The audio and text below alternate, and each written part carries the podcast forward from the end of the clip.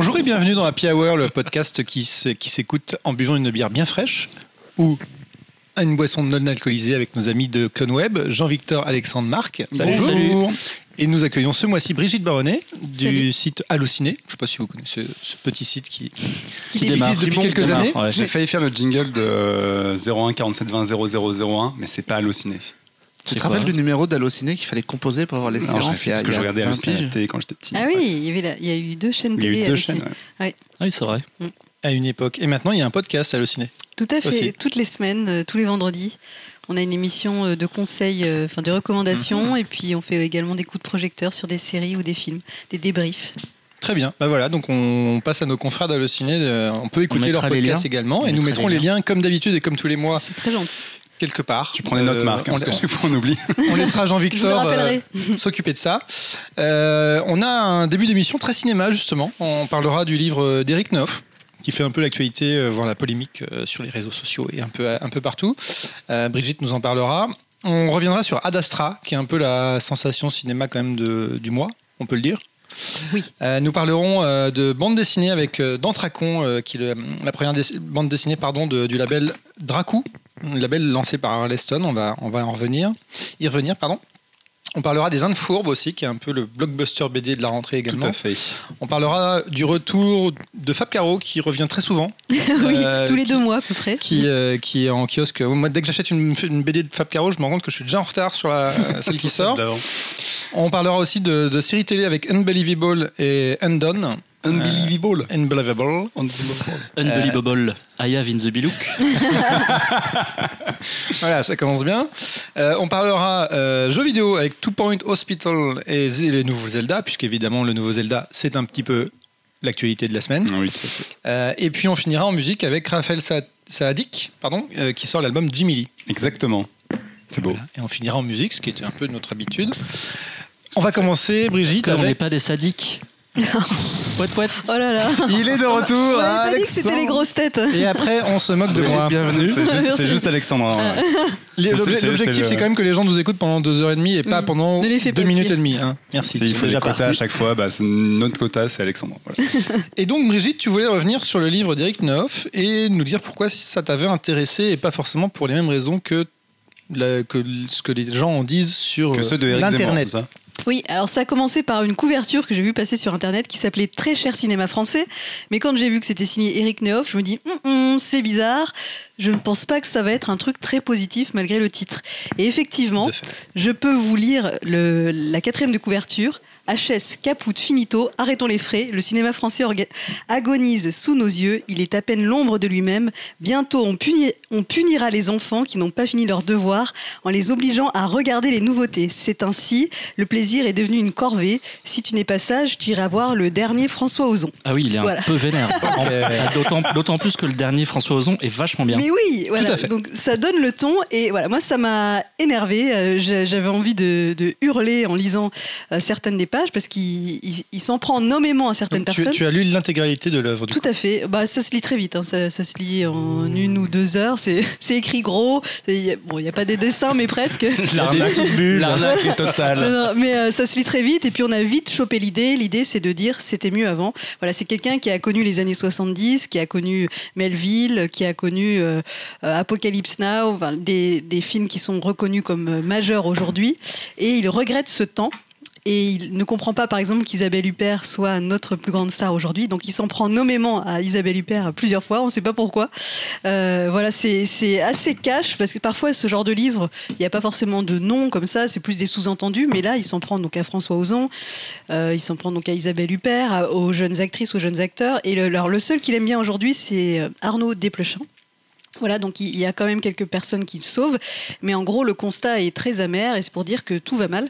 Et moi j'avoue que suivant le cinéma français, particulièrement pour Allociné, euh, et je vois énormément de belles choses et en cette rentrée il y a des très belles choses. Alors toi je crois que tu n'as pas aimé Portrait de la jeune fille en feu. Non. voilà, Pas trop, moi je, je l'ai Jean- beaucoup aimé. Jean-Victor non plus. euh, Ah, voilà. trop. bon, mais, je- mais je- on est un peu seul. Je suis mal, je suis mal tombée, mais en tout cas, moi, je trouve que son, son livre tombe mal parce qu'on a, on est à une période où il y a beau- beaucoup de beaux films français. Je ne sais pas si vous aimez Clapiche, clapiche, mais il y a son nouveau Ouais, le cru clapiche et- qui- Ouais, et deux marche. mois, c'est super, bien, chouette. ouais, ouais, ça marche bien et c'est très cool. Et même le dépléchant a été, euh, même après un Cannes assez terne, en fait, a été très bien reçu euh, au final lors de sa sortie. Donc, euh, ouais. Non, puis il y a aussi le Boucrief, Oui, tout à fait. qui est pas qui, mal. qui Deux- marche euh, pas trois trop. jours et une vie. Trois jours et une vie qui a fait euh, à peine 60 000 entrées, donc euh, bon, malheureusement, ça, ça va Mm. pas très fort. Mais, Mais du coup, du coup, la conclusion de ce livre, en fait, c'est quoi? C'est de dire c'était mieux avant ou c'est de dire, enfin, Bah, à quoi, à un ça, twist à quoi ça sert en fait? Enfin, à quoi, à quoi son C'est livre ça, sert à part de euh, dire Est-ce que c'est pas un peu facile de taper sur tout le monde et juste euh, de faire la polémique comme ça? Bah, Puis c'est un peu tiré sur l'ambulance aussi, quoi. C'est un pamphlet donc qui se veut humoristique. Enfin, si vous écoutez Le Masque et la Plume, vous connaissez son style.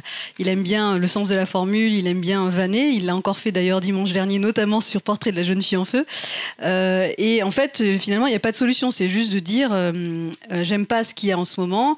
Et en gros, même c'est dire je, je me fais chier dans mon boulot. Quoi. Je suis plus motivée en tant que critique par ce que je vois. Et c'est un peu triste. Enfin, finalement, euh, on a envie de lui dire ben, change de métier. Si tu n'aimes plus ce que tu vois, et, euh, et c'est vrai que je ne sais pas si euh, vous suivez un peu la, la critique cinéma, mais on a un peu l'impression que euh, ils ont tous plus de 60 ans, euh, voire plus. Oui, c'est tous, ça. ouais. tous des mecs. euh, Voilà, blancs, beaucoup d'hommes. 60 ans. Ouais, Ça, manque un peu de diversité c'est un mec qui, qui rôde quand même dans le milieu depuis euh, effectivement plusieurs décennies, qui, avait, qui était déjà passé par le cercle, où euh, moi je me souviens je regardais le cercle il y a 10 ans, et le mec passait déjà son temps à flinguer tout ce qui avait oh, ça, c'est de la merde et tout. Il y allait franchement, et tu disais oui, bon, ok. Donc en fait, le monsieur n'a pas changé.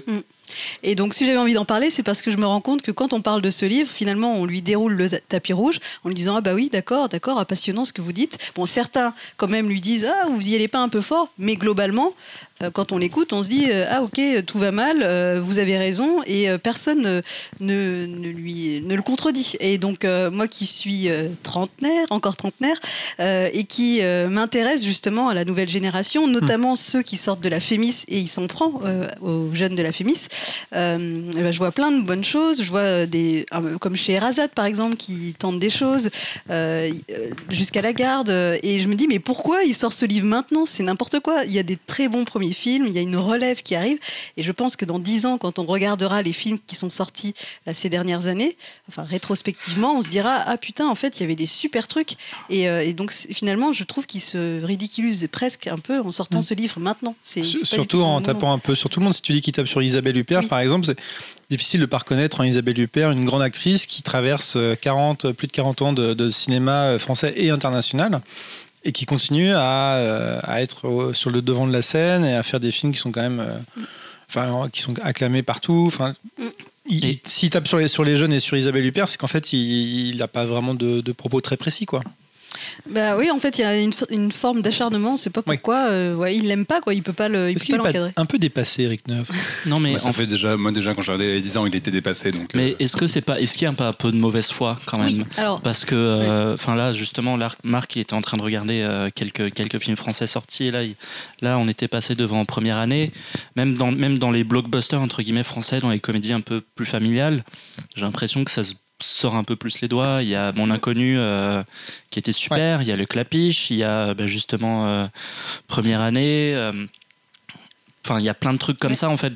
Comme tu dis, j'ai l'impression qu'il y a un peu un renouveau dans le Mm. cinéma français, une espèce de nouvelle vague avec des petits jeunes. Et donc, du coup, est-ce qu'il n'y a pas un peu de mauvaise foi dans ce Oui. qu'il dans ce qu'il raconte? Bah, c'est un peu sa marque de fabrique de provoquer. Là, c'est un pamphlet, donc il exagère, évidemment. Euh, Il y a des trucs, il y a aussi des propos un peu limites qui, post-MeToo, sont un peu bizarres, du genre, à l'époque, le cinéma français, euh, euh, les producteurs, ils, ils, ils- ils produisaient parce qu'ils avaient envie de se taper l'actrice. Euh, Il dit la même chose pour, la, pour le réalisateur. Et en gros, euh, voilà, le milieu était libidineux et c'était mieux comme ça, c'était très bien. Et en fait, bah euh, non, en fait, euh, c'est Donc- peut-être donc- pas ça. donc- Et, donc il est un peu dépassé. oui, Neuf, oui, quand c'est ça. Et c'est pour ça que je, je- ça me tenait à cœur d'en parler aujourd'hui parce que je me dis, mais c'est pas possible. Pourquoi vous l'invitez?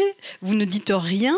Vous lui dites pas, mais regarde, il y a plein de bons films. Là, il y, a des- il y a des super trucs. Alors après, on aime, on n'aime pas Portrait de la jeune fille en feu. Je peux, co- je peux comprendre que qu'on puisse rester à la porte. Non, mais par Mais- exemple, je- le portrait de la jeune fille en feu, excuse-moi, mais du coup, on a beau ne pas aimer le film, moi je reconnais beaucoup de talent à Céline Sciamma et à ses actrices, et c'est juste que je suis passé à côté personnellement, mais c'est c'est pas mon travail de dire que le film est mauvais. Le film ne m'a pas intéressé Mm. moi, mais il, y a, il a des qualités qui ont parlé à beaucoup de gens. On n'est pas dans les comédies françaises des années 90, quoi. Oui, et C'est puis- pas- on n'est pas c'est du, je suis sur du Jean-Marie Poirier ou des trucs comme ça. Mm. Eh, tu dis pas du mal des visiteurs, ok Oh c'est- ça qui est drôle, c'est qu'on a l'impression que dans les années 70, tout était génial, même les comédies. Et en fait, Alors que c'est pas le bah cas non, en fait. Il y avait tout un paquet de conneries. et de, de raclures de billets Ouais. qui étaient. c'est ça, les films avec Pierre Richard, qu'on aime bien voir aujourd'hui, qui sont un peu des, des nanars sympathiques. Mais Mais, c'est euh, nul en fait, ouais, ouais. bien sûr. Et peut-être que euh, euh, les, les films un peu nazes qui sortent aujourd'hui, et comédies françaises un peu nazes qui sortent aujourd'hui, on les aime pas parce qu'on va les voir au cinéma, on se dit bon, j'ai pas envie de payer 12 balles pour ça, mais peut-être que la rediff à la télé euh, euh, d'un film, d'un énième film avec Christian Clavier un peu, un peu bancal, bon, on se dira c'était sympa quand même. Mais donc euh, voilà, je sais pas, c'est étonnant de, de, de rester euh, figé dans le temps et vraiment les années 70, Mireille d'Arc, etc. Et tu bah, Ah oui, il s'est- arrêté. En fait, Oui. pour lui, le cinéma français est mort après les années 70, en oui, gros. oui, c'est ça. Ce qui est- C'est bizarre en fait parce que euh, moi je pense qu'il y a eu une période de creux où il y a eu vraiment de com- des comédies euh, Oui. fait- dimensionnées pour la télé qui sortaient en salle et qui Au squattaient un peu le truc. et- 2000. euh, À opposé de ça, il y avait du drame chiant, comme le cinéma français arrive à en produire aussi. Et justement, là, en ce moment, je trouve que c'est complètement l'inverse. On, on rentre dans une période où euh, il y a euh, bah, les jeunes cinéastes que vous avez cités juste avant, il y a des gens qui ont des propositions. Et même nous, on le voit parce que c'est vrai que nous, le, le, le, bah, les- le genre de film que je viens de citer, les comédies potaches euh, avec Danny Boone et compagnie, c'est des trucs qu'on couvre pas sur le site parce que ça nous intéresse pas. Mais là, on, on- on va de plus en plus nous-mêmes vers le cinéma français, justement parce qu'il y a une proposition, parce qu'il y a des mecs qui ont, euh, qui, qui ont, qui ont des choses à raconter. Hein. Euh, Ben, Clapiche, moi je pensais aussi dans les trucs. Je, ouais, je, Euh, euh, Victor, Boukrieff, je pensais à euh, Victor Saint-Macary aussi avec. euh, Miami. À Miami. c'était super. Ce genre de choses, voilà, ce sont des gens qui ont des choses à dire et euh, des, des idées de cinéma. Et au contraire, on est en train. Moi, je trouve que c'est même l'inverse. On est vachement en train de remonter une pente, en fait. Puis même, même au-delà des genres populaires, dans les, dans, dans les genres un peu plus obscurs, euh, comme le cinéma d'action, etc., il y a de plus en plus de tentatives. Il y a François Civil qui fait plein de trucs, mais il peut faire du film d'action comme Burnout, il peut, euh, il peut faire des- effectivement de la comédie romantique plutôt réussie comme euh, Mon Inconnu. À côté de ça, il y a quand même des tentatives de faire du cinéma d'aventure. Bon, on peut trouver ça réussi ou pas, comme L'Empereur de Paris. Euh, Enfin, c'est vrai qu'il y a, pas- il y a Grave qui a euh, redéfoncé Ouais, une c'est- porte c'est et qui des- re-ramène le cinéma d'horreur en France.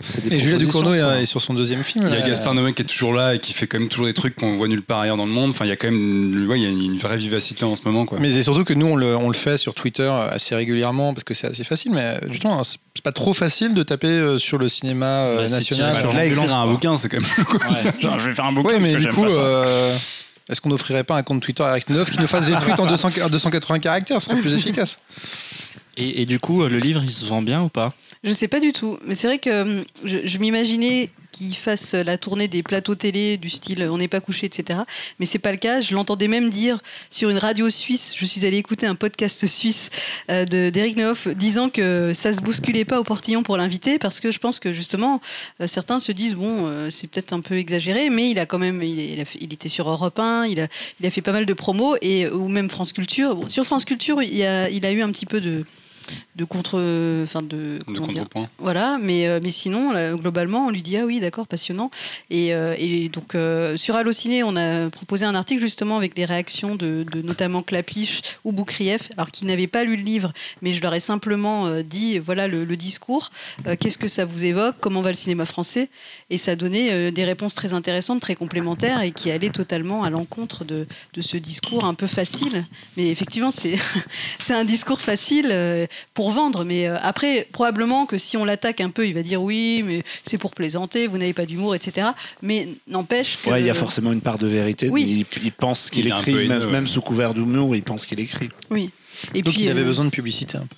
Oui, et puis dans le masque et la plume, euh, quand il, il défonce un film comme il a fait la semaine dernière, cette semaine avec euh, avec Portrait de la jeune fille en feu, il n'y a pas de il y a pas de second degré. Hein, c'est euh, c'est c'est misogyne à souhait, voilà, et c'est pas second degré. Et, et j'ai un peu l'impression, bon, ma copine écoute toujours le masque à la plume, et j'avoue que j'ai un peu de mal à comprendre quand elle le fait, mais j'ai l'impression que c'est souvent des gens qui défoncent en fait les films, et rarement, euh, Mm. rarement qui encensent. euh, donc je sais pas, est-ce que c'est un, finalement c'est pas juste un vieil aigri euh, Bah, ça ressemble à ça en tout cas. C'est plus vendeur d'être. euh, enfin, ce qu'on dit pour la télé ou la radio, c'est qu'il faut être clivant. D'ailleurs, je trouve qu'on n'est pas assez clivant là autour de la table. Tu as raison, hein, c'est pas français, c'est de la merde.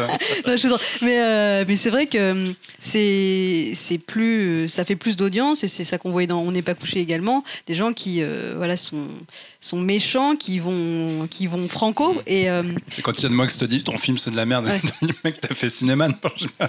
c'est ça On- qui on fait le buzz et donc voilà ils cherchent simplement à faire à faire le buzz et c'est plus facile d'être euh, d'être euh, voilà d'être méchant euh, gratuitement mais après je serais curieuse quand même de, de voir comment ça se passe quand il croise les réalisateurs ou quand il va croiser Isabelle Huppert c'est ça la confrontation qu'on devrait organiser Isabelle Huppert- Huppert Eric Voilà, sur le ciné. Octogone. Octogone. euh, Octogone, la nouvelle rubrique d'Allociné. Si Isabelle. Huppert nous écoute, elle est, elle est la bienvenue évidemment à nos micros. Par contre, Eric Neuf, il peut aller se faire foutre parce qu'il est pas très intéressant. Mais ouais. voilà, je l'aurais pas dit comme ça. Mais, euh, Non, mais soyons cash. À mon Il avis, fallait donc- il faut être clivant. Du coup, euh, oui voilà, c'est Cash. ça Non, mais c'est vrai que euh, voilà, c'est c'est c'est, Il euh, appartient à une autre époque, on va dire. Exactement, ce que je cherchais, mes mots- je cherchais mes mots et tu les as et traduits. comme nous C'est formidable. comme nous sommes terriblement jeunes tous autour de la vrai, table voilà on est- Exactement. On est trop des jeunes, quoi. Et c'est un peu ce que tu disais. On a encore l'impression que euh, il y a quand même une certaine génération de critiques cinéma qui, euh, moi, je vais, je, je vais pas appeler ça la, la génération de cahiers du cinéma, mais quand on lit certaines choses, on se dit ils sont un peu pas, ils sont un peu dépassés, quoi. Ils sont un peu euh, en dehors du temps. Ah, Ils parlent de Netflix, etc. Mais on voit bien qu'ils comprennent pas vraiment euh, les enjeux et euh, Mais après, pour citer le masque et la plume, ça a toujours été le cas. hein. Quand tu reprends l'épisode qui est mythique où il parle de Star Wars, c'est SPC. moi j'ai j'ai du mal à écouter le masque et la plume parce que généralement Les j'ai mecs sont là, alors, euh, ce truc avec des épées néons. qu'au lieu de construire des critiques et enfin au lieu de- de- d'essayer d'extrapoler, de réfléchir sur le film, ils donnent leur opinion toute personnelle. Ça, Et en fait, j'ai pas envie d'écouter ça. Moi, j'ai envie d'écouter des gens qui vont me parler d'un film en bien ou en mal, mais qui vont essayer de m'expliquer pourquoi euh, et pas juste ah non, dis donc euh, c'est naze. Voilà. Tu, tu t'imites vachement bien.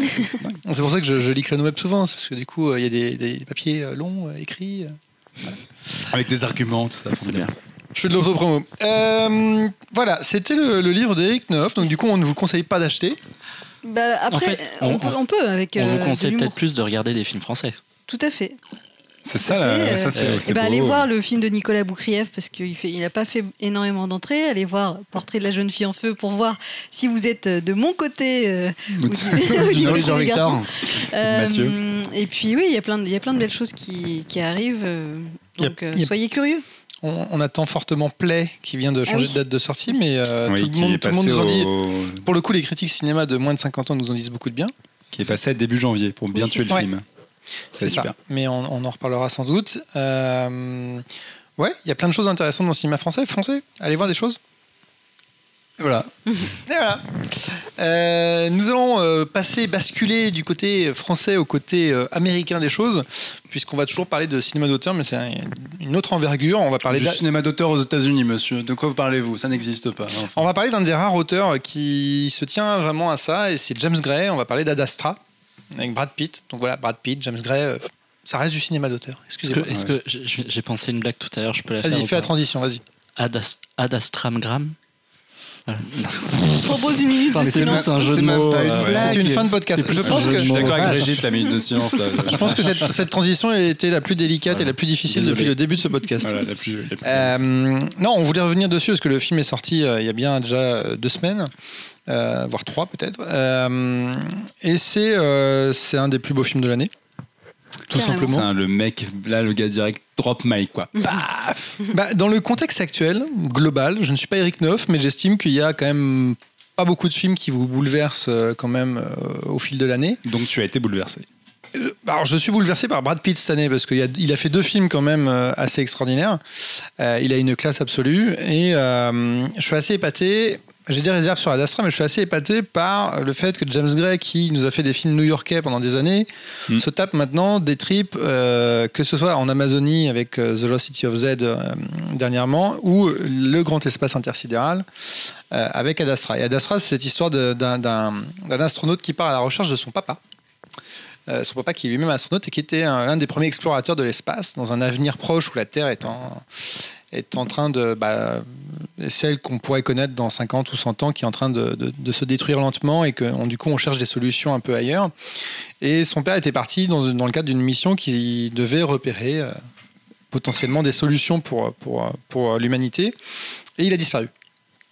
Donc, euh, donc euh, quelques dizaines d'années après, on envoie Brad Pitt chercher son papa dans l'espace en disant voilà, euh, il s'est passé un grave événement électromagnétique sur Terre et on peut penser que c'est ton papa dans l'espace qui a provoqué ça Qui n'est peut-être pas si disparu que ça, du coup. et qui n'est pas n'a pas si disparu que ça. Et on se rend compte qu'il y a des bases humaines sur euh, la Lune et sur Mars, donc Brad Pitt va faire des petits sauts de puce euh, avant de partir vers le grand espace.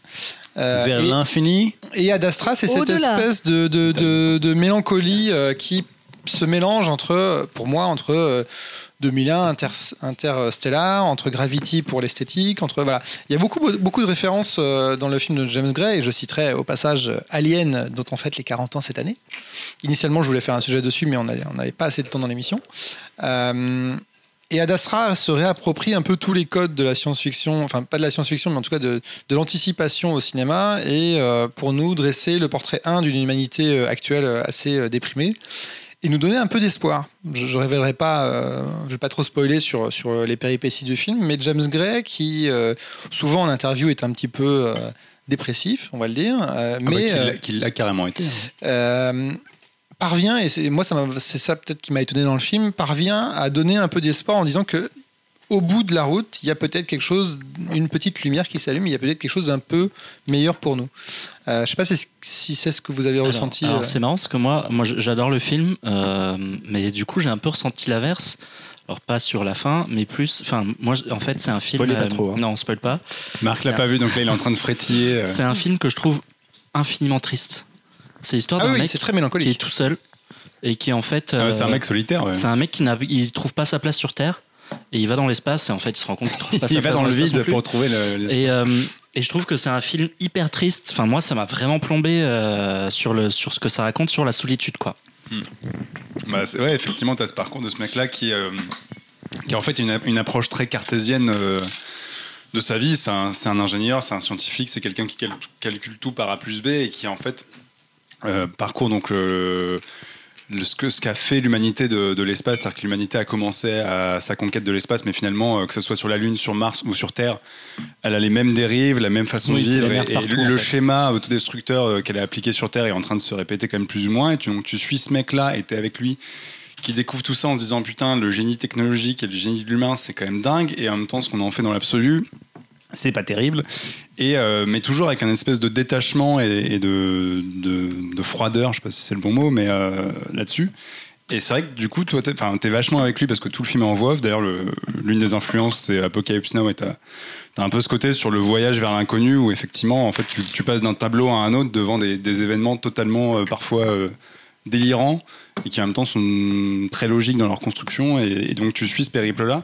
Mais c'est vrai que, ouais, au final, t'as un, tu suis quelqu'un de désabusé, mais qui, qui espère malgré tout qu'au bout de son voyage, il y, a, il y a quelque chose, quoi. Ce qui est évidemment le grand thème de la SF. Après, ce qui est intéressant, c'est qu'on ne dévoilera pas la fin, mais il y a quand même l'idée que James Gray, il a bouffé euh, 50 ans de science-fiction. Et il a réussi à tirer son épingle du jeu dans un genre qui est quand même super balisé, parce qu'à chaque fois que tu vois un film de SF, c'est vrai, bon, on a tous vu 2001, tu voyais Interstellar, tu faisais oui, on a vu 2001, tu- bon, même Gravity, euh, il y avait quand même ça, même si Gravity s'en sortait un peu plus. Et je trouve que là, tout en assumant totalement ses influences, dont parfois des influences un peu surprenantes comme Alien, mais on ne dira pas comment, putain, c'est un film de James Gray en fait. C'est-à-dire que ça ressemble à James Gray, il a trouvé sa façon de filmer l'espace, il a trouvé sa façon d'aborder la conquête spatiale, et même dans les designs. C'est-à-dire que le film n'est pas du tout ultra futuriste avec des hologrammes partout, Non, etc. c'est- Exactement. Il y a un C'est- côté c'est- très pratique. C'est extrêmement réaliste en fait. D'ailleurs, euh, je sais pas si tu te souviens le passage où il va, ju- où il va sur la lune avec un vol commercial. Mm. C'est Virgin Airlines, Ouais. euh, la compagnie. C'est c'est des petits détails en fait qui ajoutent pas Ah, mal de qui ancre vachement le truc ouais, dans, dans la réalité. Et c'est quand même dingue de se dire que qu'en 2019, alors qu'on pensait que les films de conquête spatiale, euh, ça y est, on avait compris, bah, il y a toujours des mecs comme ça qui arrivent à, à faire leur propre version et mettre leur empreinte là-dessus. quoi. Et c'est hyper bien fait. Enfin, pendant le, plusieurs fois pendant le film, je me suis dit, j'aimerais bien voir le making of. C'est con, mais par exemple, euh, il y a des scènes sur la Lune où on Mm. voit euh, des bolides, je sais pas comment appeler ça, euh, rouler sur la Lune, et on se dit, mais Des 4x4 des lunaires. 4x4 lunaires. Comment il a fait ça? Enfin, Alors, je sais pas si vous avez la réponse, mais très codement, je me dis, Bah, putain, qu'est-ce que c'est beau. je me dis, qu'est-ce que c'est beau que... Et en fait, je trouve qu'il y a un, un rythme assez euh, intéressant dans le film, c'est que par moments, j'avoue, j'étais dans un, dans un état un peu second, un, état un peu flottant. Et il y a des, des ruptures de rythme comme ça pendant le film qui sont assez plaisantes, on, plane un petit peu.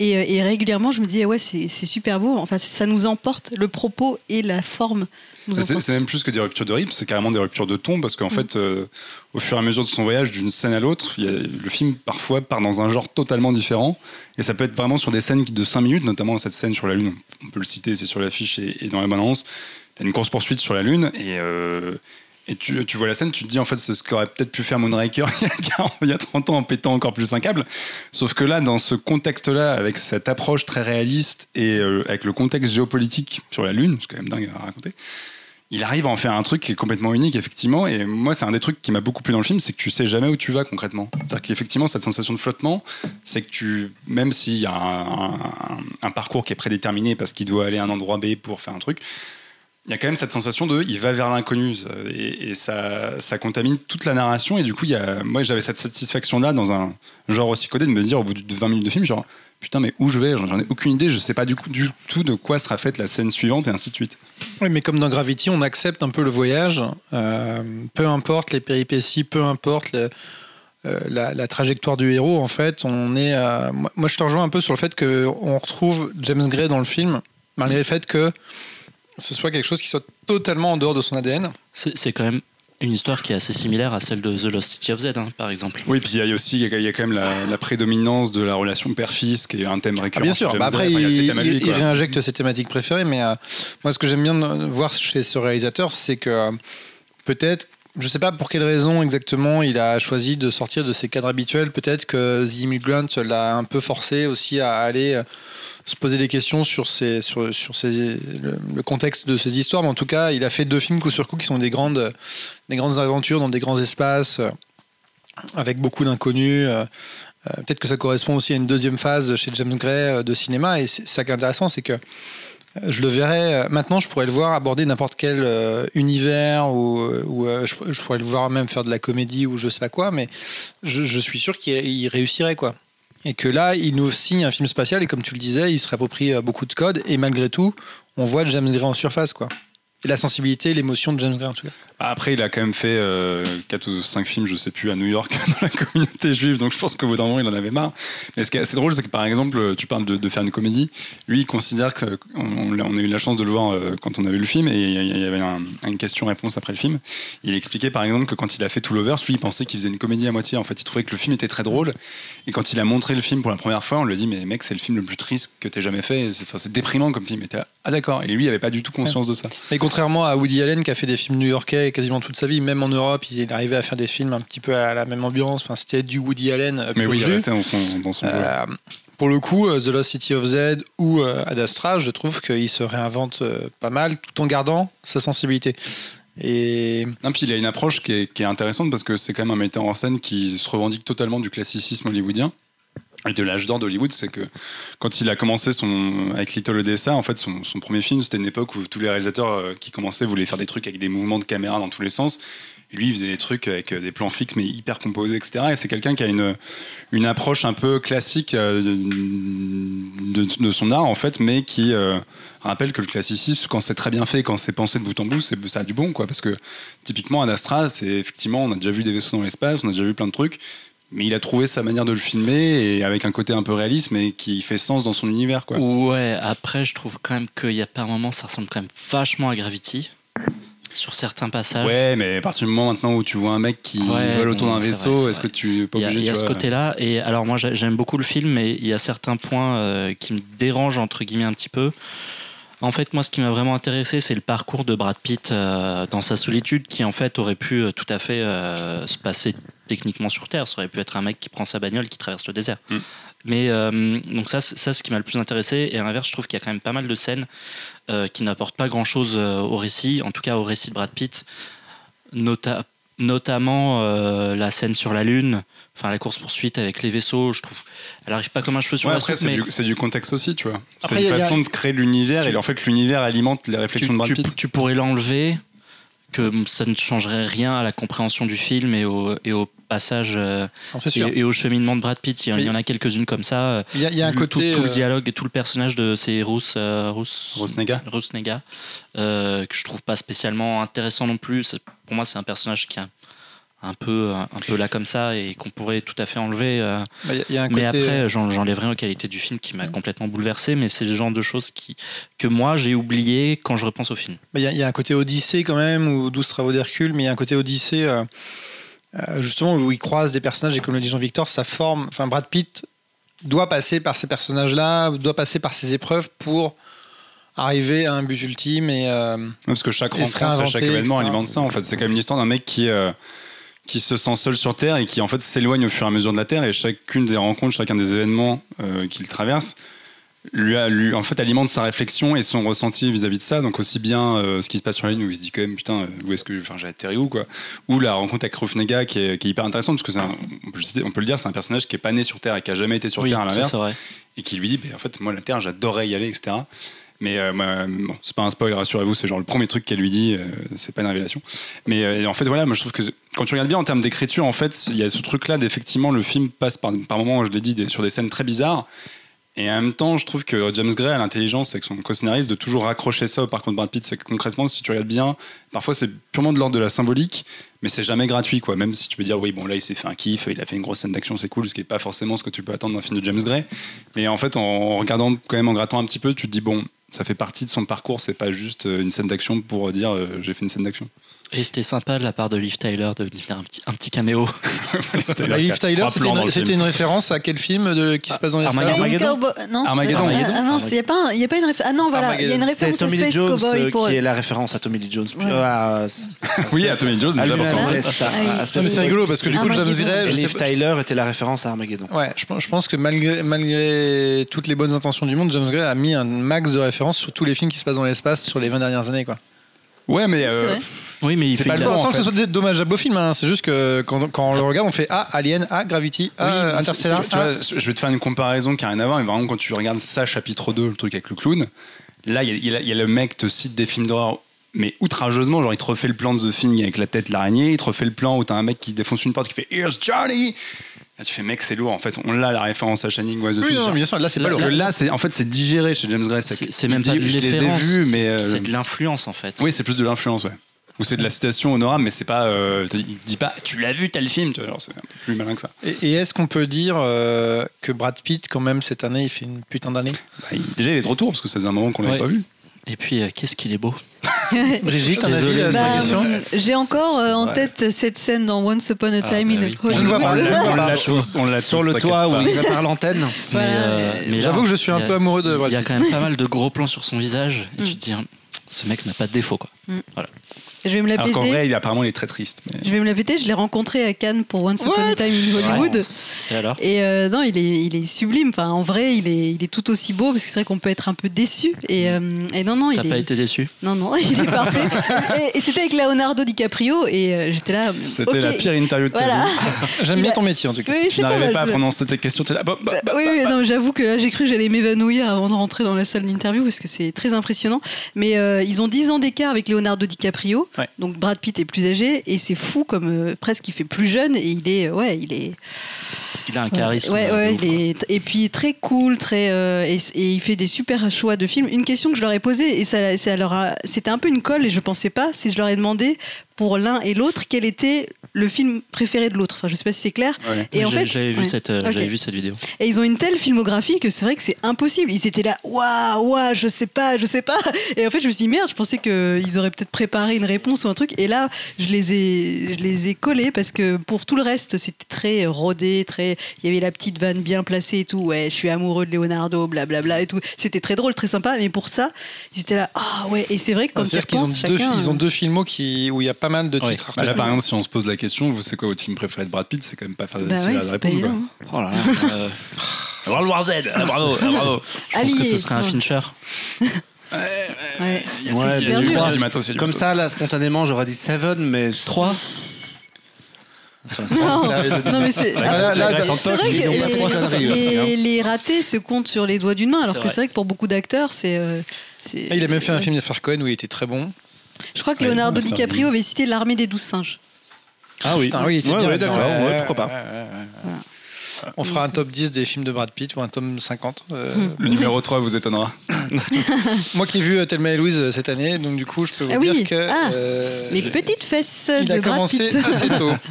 Et pour être complet sur le sujet, on peut dire aux gens qui nous écoutent que James Gray sera à la Cinémathèque Ouais. le 19 Et les, octobre. les places sont déjà toutes vendues. C'est plein, mais Ah. euh, il y a toujours des, euh, un petit quota qui est mis en place, qui est Ah oui. en vente au guichet. Parce que j'ai essayé euh, d'acheter des places à la 11e minute après la vente et c'était déjà blindé. Il fallait être là à la et, deuxième. et je rebondis aussi pour dire que il met en scène euh, Ouais, le mariage de Figaro Ouais. fin novembre au théâtre des Champs-Élysées. Et que ça coûte une blinde. Voilà. Ouais, donc Euh, si vous voulez croiser James Gray, venez à si- Paris. si euh, vous Voilà, Non, moi il- aussi. Il sera également au festival de Bordeaux, le FIF. Exactement. Oui, c'est vrai. C'est vrai. Tout à fait. Qui est un très Il bon festival. Voilà, on va créer un, un podcast sur James Gray en fait. Il est bienvenu s'il nous écoute. Oui. Après, après, c'est un mec qui, effectivement, c'est marrant parce qu'il y a plein d'articles qui sont sortis, plein d'interviews pour la sortie d'Adastra. Et il y a un, un de ses collaborateurs, un collaborateur qui disait Quand tu te balades dans la rue avec James Gray aux États-Unis, personne ne le connaît. Et en fait, c'est pas un mec qui est très connu là-bas et qui est pas très reconnu là-bas. Son cinéma, les gens s'en foutent un peu. Il disait à l'inverse Tu vas en France avec James Gray. Et à Paris ou à, ou machin, en fait, le gars, c'est une rockstar. C'est-à-dire que les gens sont tous là, Ah, c'est fou, James Gray, etc. Et, euh, C'est quand même marrant pour un réalisateur. Et, en fait, il vient souvent en France parce que juste le public français adore ce mec, quoi. Ouais. Et on fait un, bisou au FIFIP parce que c'est un super festival et euh, la prog est tombée. C'est aussi un très beau rendez-vous. Voilà, donc Ad Astra, si vous pouvez le voir en salle, il était, euh, il était en 70 mm, non, 70 mm, n'importe quoi, en 35 mm au, au Max Linder. Ouais, euh, Astra aussi C'était pas Once Upon a Time Enfin, avec Once Upon a Time. Ah, c'est c'est ah, aussi, Brad aussi Brad Pitt. Voilà, C'est pour ça. ça. Oui. Ah, en tout cas, voilà. Ad Astra, il Allez est au toujours Max dans Linder, toutes les bonnes. Et on va passer à la bande Ah, dessinée. moi. Ah, Voilà. Enfin. Marc, Marc n'ayant pas vu Ad Astra, on va le laisser euh, nous présenter euh, Dantracon et le label Dracou d'Arleston euh, qui, euh, qui lance euh, son. Ah, il a déjà fait des. Il a déjà travaillé dans des labels à Arleston, il n'est pas que auteur, mais là c'est euh, c'est son nouveau label. Ouais, en fait, euh, Dracus, c'est le un label de orienté euh, fantasy et science-fiction qui est lancé par euh, les éditions Bambou. Bambou. Et comme on a parlé euh, dans, le- dans les précédents podcasts de iComics et de Paperback, les labels BD euh, comics de, de Brajlon et Casterman, bon, c'était un peu euh, la, suite logique.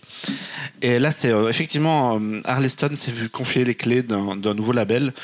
où le but c'est en gros de raconter des histoires de science-fiction, fantasy au, sens le plus large du terme, en bande dessinée, de, et de euh, lui il va chapeauter des projets qui sont euh, écrits et dessinés par de jeunes auteurs. Le but c'est un peu aussi de faire un peu tremplin. Est-ce qu'on peut rappeler très rapidement qui est Arleston pour ceux Oui, qui pardon, ne connaissent pas? euh, Christophe Arleston, c'est euh, l'auteur de l'Enfeust. Voilà, l'Enfeust, c'est de tout l'univers de l'Enfeust, donc euh, Troll de Troie, euh, l'Enfeust de Troie, l'Enfeust des étoiles, l'Odyssée, euh, Et de- Sixi, euh, et il a écrit euh, énormément de bandes dessinées, de courtes séries de bandes dessinées. Plus de euh, 200 titres. ouais. Chez, chez, euh, chez Soleil, l'Odyssée d'Ithaque. euh, C'est quelqu'un de très très prolifique dans le genre Ouais, de si la vous fantasy. lisez de la fantasy en, en franco-belge, a priori, vous avez déjà croisé une de ces BD. Voilà. Et si vous l'avez si vous l'avez jamais fait, lisez le premier cycle de l'Enfeust, l'Enfeust de 3, c'est vraiment super. Je suis moins euh, dingue de, de, la suite, mais, mais les premiers tomes, c'était vraiment génial. Et donc là, il, arrive avec un, nouveau label dont le but est de faire un peu ce qu'il faisait déjà dans un truc qui s'appelait l'Enfeust Mag, qui n'existe plus, qui était un, kiosque, une parution en kiosque un peu à la journal de Spirou, dans lequel il, il- il proposait des BD de, de jeunes auteurs. Et euh, la première parution de ce petite chose s'appelle Dantracon. Donc c'est lui qui l'a écrit et c'est dessiné par un monsieur qui s'appelle Olivier Boiscommun.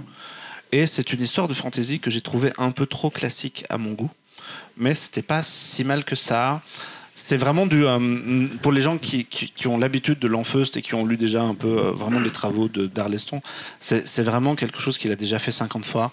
C'est vraiment de l'univers fantasy très grand public, très coloré. Tu sais, des créatures, Avec des elfes, des, des nains. créatures mignonnes. Là, il y a des. euh, C'est Harry Potter. il y a des animaux, il y a des, euh, des, des- des animaux humanoïdes, donc euh, des, des gens à tête de loup, à tête de serpent, à tête de, euh, de cochon, et euh, des- il y a des petites créatures mignonnes dans tous les sens, euh, il y a de la magie très colorée, euh, l'enfeust, quoi. Et qu'est-ce que ça raconte? Donc ça, ça- se passe dans un, dans un univers euh, où la magie est présente sous différentes formes. Il y a euh, différentes formes de magie, des magies positives et des magies négatives. Les magies négatives qu'on ne peut pas utiliser, évidemment. Et euh, l'histoire, le héros, c'est le cuisinier d'un professeur de magie qui aimerait bien lui-même évidemment apprendre la magie, qui ne peut pas parce qu'il est cuisinier et que son rang lui permet pas, et il écoute un peu euh, à travers les portes que les, cours qui sont dispensés, et un soir, il va ouvrir le super grimoire magique qu'il fallait évidemment ne pas ouvrir, et le grimoire se vide sur lui. Donc il devient, euh, il récupère toute la magie du grimoire, qui n'est plus que des pages blanches. Et à ce moment-là, ça va partir un peu en sucette parce que euh, il y a un espèce de policier véreux à, tête, de serpent qui va débarquer dans l'intrigue parce qu'il veut enquêter là-dessus et récupérer un peu son truc. Il y a des pirates qui sont en quête de ce, bouquin qui sont euh, aussi qui veulent aussi mettre la main sur euh, ce, grimoire magique qui s'est vidé dans le héros. Et voilà, c'est pas mal, le début est pas mal. Moi, j'ai vachement pensé à, à Lanfeust dans les premières pages. Les personnages sont un petit peu similaires, l'univers un petit peu pareil et tout. Et j'ai commencé à me dire, Hmm, peut-être que je suis en train de m'ennuyer et que c'est pas très bien. Est-ce que je me fais chier? Est-ce que je suis en train de me faire chier? Et en fait, aux trois quarts, il y a- il y, a un twist, enfin un twist, pas vraiment. Il y, a un- il y a un truc dans, dans l'histoire que je vais pas spoiler, qui fait que le personnage principal évolue d'un coup et euh, change vachement pour une raison précise et va vers quelque chose qui va sortir un peu des sentiers battus, parce que l'Enfeuse, c'est un peu le, le héros parfait par excellence. Et j'avais un peu peur de la similitude. Et là, il part vers autre chose. Alors évidemment, c'est vachement à la fin du premier tome. Mais moi, du coup, j'ai un peu, je me suis un peu arrêté là-dessus et je me suis dit, tiens, j'ai eu une petite baisse à un moment donné où je me suis dit, ah, c'est pas top. Et puis finalement, ça m'a donné envie de lire la suite. Et comme il y Voilà, trois voilà tomes, une, une critique sans spoiler. comme il y aura trois tomes, Il se passe des trucs et t'as envie de voir la suite. Même si bah, je, pas je veux pas, je veux pas trop en, Ah, en- en dire aux gens et d'autant que voilà, l'idée, l'idée est chouette, donc c'est, c'est plutôt, euh, c'est plutôt, c'est plus- c'est plutôt bon signe. Mais alors, du coup, dans le style graphique et dans le ton, c'est un truc un peu sérieux ou c'est non, non, c'est, c'est, euh, c'est cartoonesque, tout public, coloré. euh, Oui, donc Il y a c'est de la vanne, euh, c'est un peu drôle, c'est un mi-drôle, mi-sérieux. Il vise vraiment le plus large possible. Il le dit, euh, Arleston, en, en interview sur. euh, notamment, sur, sur- il y a une interview de lui sur le site, de- sur le site du label, où il dit qu'il veut vraiment faire un truc euh, 7 à 77 ans, que tout le monde C'est peut pas lire. Game of Thrones ou Conan. C'est pas du tout Game of Thrones ou Conan. C'est vraiment. si t'as des gamins qui ont 6 ans, ils vont s'éclater à lire ça. Et si t'es adulte comme moi. C'était comme Marc. tu je suis pas vraiment adulte, mais voilà, vous avez compris. Euh, c'est cool à lire aussi. Donc voilà, c'est c'est un bon petit point de départ. Je suis pas complètement méga enthousiaste par, euh, par, par la BD, mais il y a un potentiel pour, pour une suite, et puis euh, pourquoi pas, quoi. Et, mais- et au niveau du dessin, euh, Le, comment le, le trait est très classique. Ça ressemble vachement à ce que euh, Tarquin faisait sur euh, l'Enfeust, un peu, dans, dans l'esprit. Des grandes couleurs, ça tend un petit peu vers le manga aussi, des, des personnages parce avec que parce que les animaux, euh, les animaux huma- humanoïdes, moi, ça me fait penser un peu à Black Sad. Ah oui, non, non, le- non, t'es vachement plus dans un truc euh, à la, à la Disney en fait que. Euh, Comment tu me fais, tu me fais une transition, toi Le tapis rouge, quoi. euh, voilà, donc c'est pas mal. Je, je serais curieux de plus de savoir ce qui va se passer. Je-. C'était un peu. Ouais, ouais, mais je suis toujours un peu, je suis toujours un, un- petit peu mitigé sur l'album. Mais du coup, je suis curieux de savoir euh, ce que, ce que le label va proposer. Et j'ai retenu. euh, il, y a, il y a deux autres titres au line-up. Euh, un titre qui s'appelle La pierre du chaos, qui sort là en octobre, qui est dessiné par euh, Stéphane Créti, qui avait fait une chouette petite euh, trilogie qui s'appelait Masqué. C'était même 4 tomes. 4 tomes, un espèce de super-héros Français, euh, ouais. français. Et qui, euh, Stéphane Créti, il, avait, il a dessiné un peu de Star Wars il y a, pas longtemps Mm. pour, euh, pour Marvel. Et puis un troisième, un troisième bouquin qui s'appellera Dragon et Poison, donc on reste vachement dans la fantasy, qui est dessiné par une dame qui s'appelle Rebecca Morse. Voilà, tout ça, ça sort en octobre.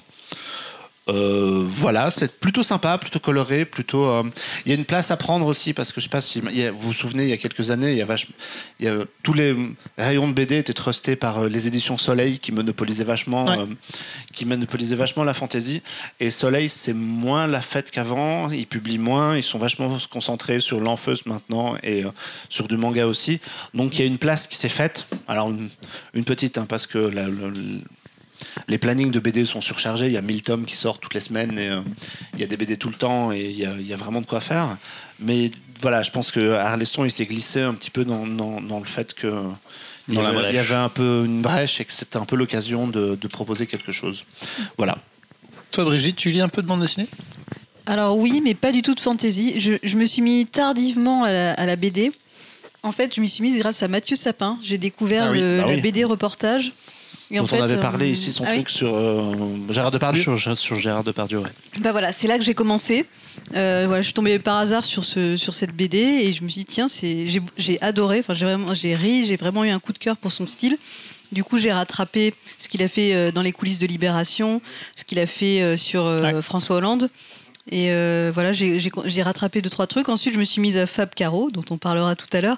Et mais plutôt, euh, voilà, soit très humoristique, un peu, euh, comment dire, euh, caustique ou je sais pas comment définir le, le genre. Et BD reportage, ouais. Mais euh, mais je me suis mise sur le tard, ouais. Ok. Euh, effectivement, on parlera de Fab Caro tout à l'heure et on va passer à une autre, un autre style de BD. On va parler des Indes fourbes. On parlait de, de Black Sad tout à l'heure parce qu'en fait, les Indes fourbes, c'est au dessin Juanjo Garnido. On dit comme ça Guarnido. Guarnido. Euh, et au scénario, c'est Alain Héroles. Et euh, Alain Héroles, qu'on connaît pour De Cap et de, et de Croc. Euh, donc, c'est un habitué des grandes épopées, pareil, humanoïdo-animales.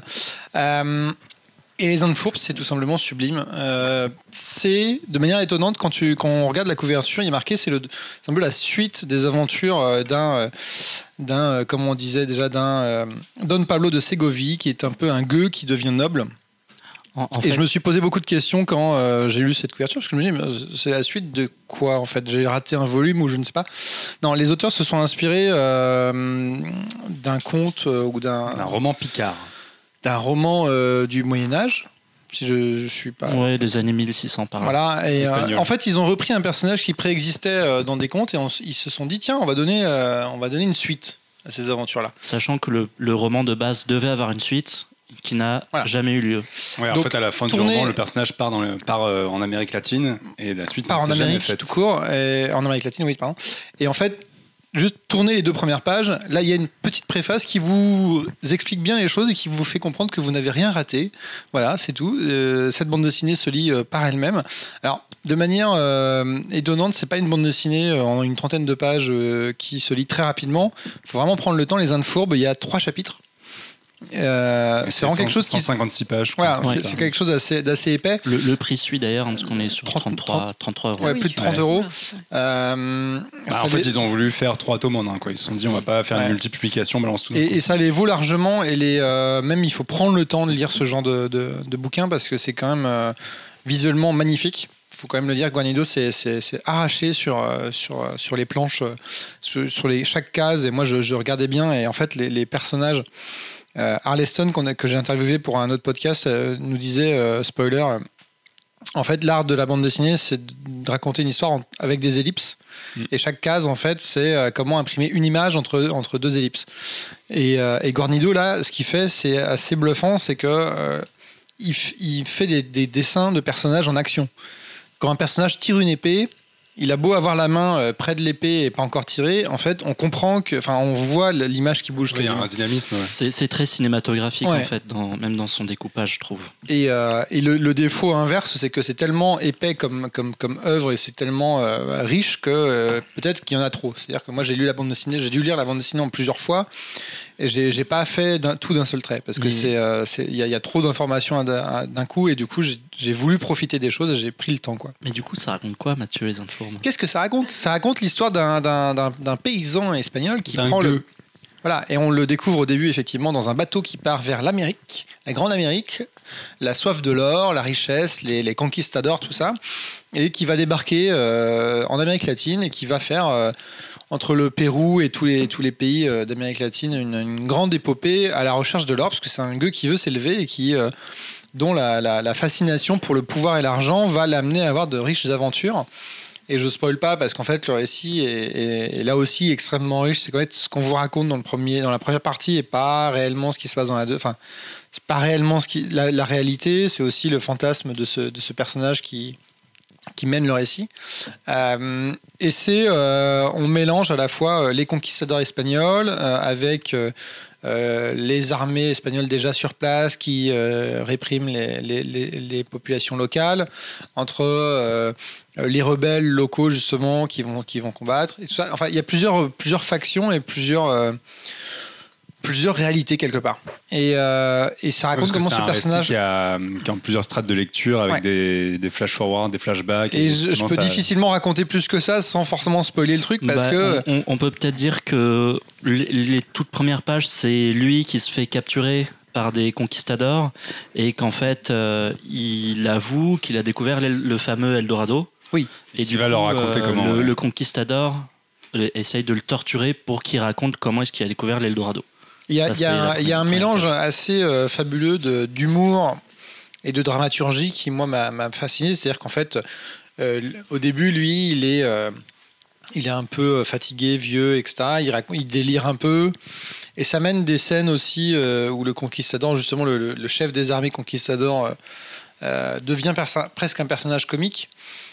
Et la suite est totalement différente. Quoi. Il, y a, différentes tonalités dans, dans, dans, ce, dans, ce, dans cette bande dessinée. Il y a différents, euh, voilà, il y a différentes temporalités. Enfin, j'ai trouvé que vraiment, ça faisait longtemps que j'avais pas été aussi épaté et aussi euh, intrigué par euh, une bande dessinée. En fait, moi, ça, bon, le personnage, c'est quand même un peu un connard fini. On Ah oui, peut le dire, c'est Oui, vraiment un gros con. Et en fait, c'est moi, c'est le roi quand il s'agit moi- de planter un couteau dans le dos et de, et de faire la pierre traîtrise pour avancer à ses fins. Moi, Par ça m'a fait c'est- un peu penser- C'est pas un bon personnage. Après, c'est un personnage qui peut se révéler drôle, qui peut se révéler Oui, léger. bien sûr, peut- c'est un Bah, c'est un personnage loser qui- c'est attachant, ouais. un ça. personnage qui est attachant, mais c'est que- ça reste quand même un gros con. Et moi, ça m'a fait penser un peu. Et si on faisait une bande dessinée, alors je rentre un peu dans le dans le dans le, dans le nerd, mais sur Belloc, euh, le personnage d'Indiana Jones, qui si ça vous dit quelque Alors, chose. on, peut avoir, on méchant- peut avoir une référence plus simple parce que la, la base du projet, en fait, c'était euh, quand Errol et Guarnido se sont rencontrés. Errol, lui, il avait un, un grand rêve, c'était de faire une bande dessinée sur Don Quichotte euh, en Amérique latine. Ouais. Et en fait. Guarnido lui a dit attention blasphème, euh, Don Quichotte, il a une fin, son auteur l'a tué, donc on ne peut pas du tout faire ça. Mais il lui dit en revanche, c'est un roman Picard, donc le, le fameux roman d'origine, qui est hyper connu en Espagne et où à la fin le personnage part en Amérique latine. C'est un peu un Don Quichotte bis et la suite n'a jamais été écrite. Donc du coup, Errol a lu ça et il s'est dit ok, Banco. Donc voilà, pour, juste pour resituer, c'est un peu un personnage à la Don Quichotte qui est quand même une Ouais. référence plus parlante pour nous. Sa- Sachant que en termes de rebondissement et, et d'inventivité euh, narrative pure, je trouve que c'est quand même trois chapitres qui sont étonnants. Quoi. C'est euh, vraiment euh, même même la fin qui paraît presque surréaliste euh, paraît crédible. En fait, Non, puis elle il se passe tellement chose, de choses dans, dans, dans un seul tome, dans un, un seul volume, que j'étais, moi, j'ai fini sur les genoux. Quoi. Et même, et même au, ni- au niveau du dessin, ça reste quand même très très intelligent parce que même parfois sur la même page, tu peux avoir deux cases avec la, la même situation et il va dessiner exactement de la même façon, sauf que tu vas juste avoir le décor ou les personnages qui vont changer. Et là-dessus, bon, bah, quand, quand on a lu Black Sad, on sait que lui c'est un malade mental du dessin et que c'est juste simple, magnifique ce qu'il fait. Quoi. Il, y a là, il y a une double page. euh, dans la, il, y a, il y a tout un passage d'ailleurs. ouais. Il y a tout un passage euh, euh, muet où il se retrouve dans la forêt et c'est juste un bonheur pour les yeux quoi. C'est euh, c'est- pour moi c'est très cinématographique. Ouais, moi, ce passage-là, en le lisant, j'avais des musiques de films dans la tête, des musiques de films d'aventure. Effectivement, t'imagines le montage à la Peter Jackson avec des personnages qui traversent des paysages de fous et tout. Et euh, c'est marrant parce que du coup, euh, en fait, apparemment, ils se, sont vachement influencés l'un et l'autre parce que sur Black Sad, Guarnido, en fait, c'est lui qui, dessine, qui décide du découpage. C'est-à-dire quand le, scénariste lui dit, bon, alors gros, il va se passer ça, ça, ça, et le mec se démerde pour faire ses cases et choisir comment il raconte son histoire. Et à l'inverse, Errol, sur De Cap et De Croc et toutes les œuvres qu'il fait à côté, c'est lui qui décide euh, de la mise en page, c'est lui qui décide de l'ordre des cases, etc. Et donc, ils ont dû trouver un espèce de juste milieu parce que euh, Guarnido disait euh, si tu me laisses pas cette liberté-là, moi je suis incapable de dessiner.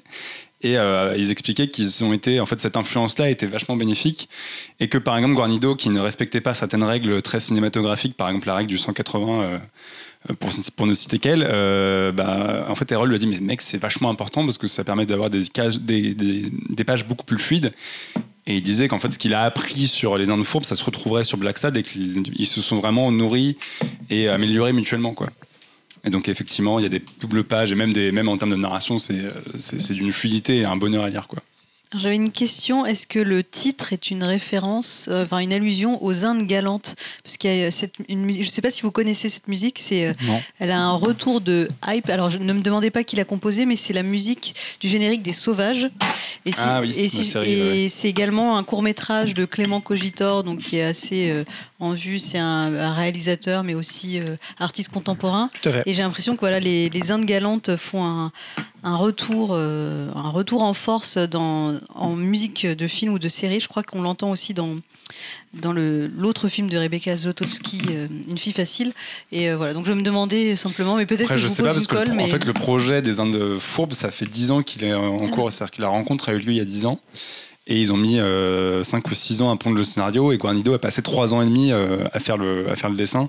Sachant qu'il a même été aidé sur la fin pour la, la colorisation parce qu'il il était juste dans des délais Ouais, intenables. Il y, il y a un- il y a un autre dessinateur qui est, qui est venu l'aider. ouais. Enfin, c'est juste de la, coré- de la, de la couleur, hein. il n'a pas, euh, il a pas euh, lâché le dessin. Et c'est intéressant parce que justement, pour, si vous êtes habité à- habitué à Black Sad, il a dû se réinventer un petit peu en- aussi en termes de, de traits. C'est-à-dire qu'on n'a pas du tout le même trait que sur Black Sad, il a dû faire des personnages plus ronds, plus On rigolos. reconnaît quand même le style. Il y a son style, Après, mais euh, il a euh, réussi à faire un peu autre chose. Ce qui, ce Ça qui dépend, ça dépend les cases en fait. Ce qui, m'a étonné et que moi j'ai beaucoup aimé, c'est un style qui est très franco- fra- franco-belge en fait. Mm. Avec des gros nez, des gros yeux, euh, trucs comme ça. Et moi, c'est vraiment un style que j'apprécie. Donc, du coup, là, encore plus. Et en plus, c'est bourré de, de petits clins d'œil. Alors moi, j'en ai vu un, j'ai peut-être halluciné, mais il me semble qu'il y a un clin d'œil à Cusco, avec un personnage qui a littéralement la tronche d'un personnage de Cusco. Il y a un lama juste à côté, et le lama a la tronche de Cusco. Alors c'est pas qui fabule, parce que voilà. Si, mais, le, euh, le héros principal ressemble un peu à ça aussi. mais ouais, mais il y a, et puis il y a, Mais il y a plein de clins d'œil à Sergio Leone, au bouquin d'origine. Si vous avez lu, lu le roman, donc c'est vraiment la suite, vous n'avez pas besoin de lire le roman pour comprendre la BD, mais après, oui, si vous avez lu le roman Picard d'origine, il y a, vous, il y a plein de je- petites subtilités que vous comprendrez en plus. Voilà, il, c'est il très parle, riche, il parle d'aventures passées assez régulièrement. Donc, Mm. je pense que oui. Je pense, je pense même la- dans la façon de décrire et de découpage, à mon avis, ça doit être assez intéressant d'a- d'avoir lu le roman d'origine. Mais C'est même- c'est un, pardon, c'est un one shot ou euh, il y a une porte ouverte Non. ou- a, a priori, c'est un one shot. Ça a l'air d'être vendu ouais, ouais. comme tel en tout cas. Il y a- Bah, eux, ils le, eux, ils le pensaient comme ça en fait. Ils disaient on veut pas plusieurs tomes, on veut a- faire un truc. il y a très coup, peu de chances vu la, fin du, oui, il n'y a pas de porte ouverte. euh.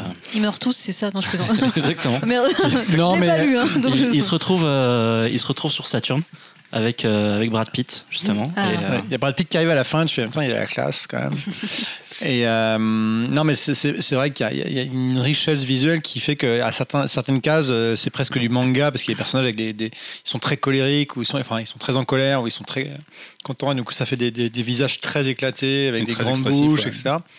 Alors que d'autres fois, c'est, enfin, il y a des cases avec des, de la nature ou des, des panoramas euh, magnifiques. J'aime les Non, panoramas. mais ça- en plus, ça J'aime les altère panoramas. vachement le, le rythme de lecture parce que moi, ça m'est arrivé de bloquer en fait et de passer Ouais. trois heures à. Déjà, la, la première, la première la case, case, qui une case gigantesque avec un bateau, euh, un galion qui est sur l'océan, tu fais déjà, tu fais- première page, tu, tu bloques deux minutes. Tu fais, Putain. ok. Donc, en fait, là, je vais devoir euh, affronter ça, donc je vais prendre le temps de lire cette bande dessinée. C'est pas un truc que je vais lire en 20 minutes. En fait, bah, du coup, bon, il y a un peu de The Lost City of Z, mais moi, ça a quand même ra- beaucoup rappelé Indiana Jones, le côté aventurier finalement qui part à la recherche de l'Eldorado, un truc euh, que nous, euh, on a, enfin, ne serait-ce qu'avec euh, avec euh, les Cités d'Or ou avec euh, l'El- Eldorado de DreamWorks ou des trucs comme ça, c'est quelque chose dans lequel on a baigné, même si. euh, même si c'est même si c'est des légendes qui sont plus racontées et moi j'ai vraiment eu l'impression d'avoir vu presque Indiana Jones pour le coup avec Belloc ce personnage hein, le personnage le méchant envie de le placer, hein. mais oui non mais ça je te jure j'avais vraiment pensé à ça et je trouve ça vraiment passionnant quoi C'est c'est une très très bonne BD et euh, du coup c'est euh, c'est vrai que c'est marrant parce que c'est toujours un espèce d'argument marketing un peu bizarre de dire on fait rencontrer deux superstars de la bande dessinée. Ça, on en a vu plein de fois des trucs comme ça. C'est pas Ah, toujours mais là, réussi. quand même, et euh, là tu sens que les mecs ils ont taffé leur truc quoi. Et de par, euh, de par le, le volume en lui-même, de par le prix, de par les auteurs, de par tout ça, c'est quand même le blockbuster un peu de la bande dessinée de, de la rentrée. Et ça les vaut. Ouais, non, ça les vaut clairement. Ça fera un très très beau cadeau. euh, même pour des gens qui sont pas forcément euh, très grands lecteurs de bande dessinée, c'est un bel objet. Ouais, Et, euh, mais c'est carrément un bon cadeau de Noël. euh, Typ- typiquement, c'est un, ouais. typiquement, c'est un truc que, que pourrait lire mon père, alors que mon père s'arrête majoritairement à Black et Mortimer. l'embrasse, Ouais, ouais. Du coup, euh, il ne il nous écoute sûrement pas, mais, il nous écoute sûrement pas, mais voilà. Il est le bienvenu, non, j'en sais rien. Peut- Oui, fois à tu dis ça. Non, mais en plus, Non. faut pas qu'il écoute parce que sinon il se fait spoiler ses, ses cadeaux, tu vois. Donc, euh, Ah oui. Voilà. Voilà, donc en tout cas, les Indes Fourbes, euh, chaudement recommandés. Ouais, non, c'est c'est mortel. Et je n'ai absolument aucune transition, si ce n'est le, le- le support, le médium, pour parler de Fab Caro, qu'on a Ah. cité tout à l'heure. Ah, Et euh, on adore Fab Caro ici. Euh, Fab Caro a une actualité euh, assez chargée, puisqu'on a. Je vais me permettre de citer euh, le fait qu'il y a une adaptation cinématographique en route avec Laurent Tirard à la barre. Ça, on l'a appris cette semaine. Avec Et- Benjamin Laverne dans le rôle principal. Très bien. Voilà, précision. Euh, et Brigitte, tu voulais nous parler de Fab Caro. Fab Caro, est-ce qu'il y avait un tome en particulier ou est-ce que tu voulais nous parler de la mode Fab Caro? Bah justement, c'était un peu la mode parce que je me suis fait rattraper par l'actualité. Moi, j'en étais restée à l'album Open Bar, donc qui est sorti, je crois, en juin. Ouais. C'est quand même récent. Sorti, ouais. qui est une, une, une sorte de compilation de, de ces planches qui étaient dans les Inrock. Donc vous avez peut-être vu, c'est euh, c'est un style un peu grisé, c'est toujours un peu le, le même style. Parce que Fab Caro a quand même la particularité à chacune de ses BD d'avoir un style assez différent. Euh, je ne sais pas si vous avez vu Jean-Louis par exemple, qui est très coloré, un peu façon comic strip. Et puis là, euh, donc euh, c'est no- euh, noir et blanc, enfin gris et blanc. Il y a aussi la Bredoute, qui est une sorte de parodie de catalogue de la Redoute, qui là donc s'inspire euh, de l'iconographie des catalogues. Euh, et donc effectivement, je me suis fait rattraper par l'actualité parce que j'avais mis Fab Caro vaguement en me disant on pourrait évoquer les adaptations également.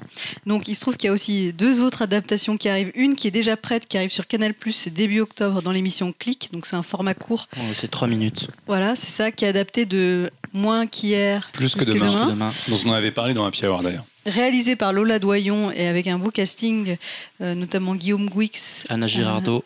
Ouais, euh, il y a aussi Pierre Deladonchamp, Assad Bouab qui est le qui est le méchant de, de 10%, enfin le Ok. voilà. Donc euh, joli casting et donc l'adaptation de Zai Zai Zai qui arrive Ouais. enfin. Euh, donc pendant un temps, c'était Rebecca Zlotowski qui devait euh, Elle a fait autre chose. écrire ou réaliser. Euh, ouais, elle a fait autre chose et c'est donc euh, François Dezania qui récupère l'adaptation. Voilà, donc euh, en tout Le cas tout François ça. de Zania de Morning Live. Non, c'est Vincent. Non, c'est Vincent, ouais, c'est son Ah, frère. ok. Voilà, qui a fait Adopte un veuf. C'est ça Adopte Ah, un ok. veuf, ouais. Mais surtout, on passe de avec, euh, à Dezania. C'est pas mal. Oui, c'est c'est étonnant. Eric Mais- Neuf serait un peu énervé sur ce coup-là. Comme quoi il touche tout le monde, Fab Caro, c'est dingue. Mais en tout cas, c'est c'est très intriguant toutes ces ad- adaptations et c'est aussi pour ça que je voulais en parler. C'est que je me demande vraiment comment on va réussir à adapter, surtout Zai Zai Zai Zai. Il y a une, une adaptation radiophonique, enfin vo- vocale que j'ai pas vue, mais notamment portée par Blanche Gardin et Adèle Haenel. Donc elles ont fait une, une tablée euh, où ils lisaient en direct euh, les, les dialogues de Zai Zai Zai. Zai. Et je crois qu'on peut trouver une partie de la captation sur Internet, mais en tout cas, ça avait l'air assez étonnant. Donc pourquoi pas en version euh, En audio, ouais. audio Mais c'est vrai qu'en film, je dis bon courage. Bah, en, en film, ça peut partir vraiment dans, l'humour, euh, dans le nonsense en fait, dans, Oui. l'humour complètement à l'ouest. euh. après, après, ça prend ou ça prend pas. Je pense que c'est un projet assez casse-gueule. Je suis peut-être un peu, un peu plus confiant pour euh, moins qu'hier, plus que demain. Parce Oui. que pour des capsules de 3 minutes, on a quand même plus de. Pas, pas de liber- moins de risques, on va dire, pour, euh, pour ça. Quoi. Mais c'est surtout, enfin, c'est surtout euh, Fab Caro, est-ce que. euh, moi j'adore, hein, j'ai- j'ai j'ai plusieurs bandes dessinées de lui, mais je, je me rends compte qu'il publie assez, euh, assez très régulièrement d'ailleurs des, des On ne choses. l'a pas dit, mais il sort une nouvelle BD là en ce moment Voilà. qui s'appelle Formica. Une tragédie que- en trois actes. est-ce que- C'est un repas de famille où les gens arrivent et d'un seul coup se demandent de quoi on parle? Et il passe 50 Et pages il passe la BD à à décider de quoi essayer de il trouver parle. un sujet. Et je, je mets les deux pieds dans le plat, mais est-ce que Fab Caro ne publie pas trop? Moi, Oh j'avoue qu'à chaque BD, je suis mort de rire, mais à un moment, je me dis, est-ce qu'il n'a pas la formule facile un peu, Mathieu Gaillet, c'est un peu le Eric Neuf de Happy Hour. quoi. Le gars, il dénonce.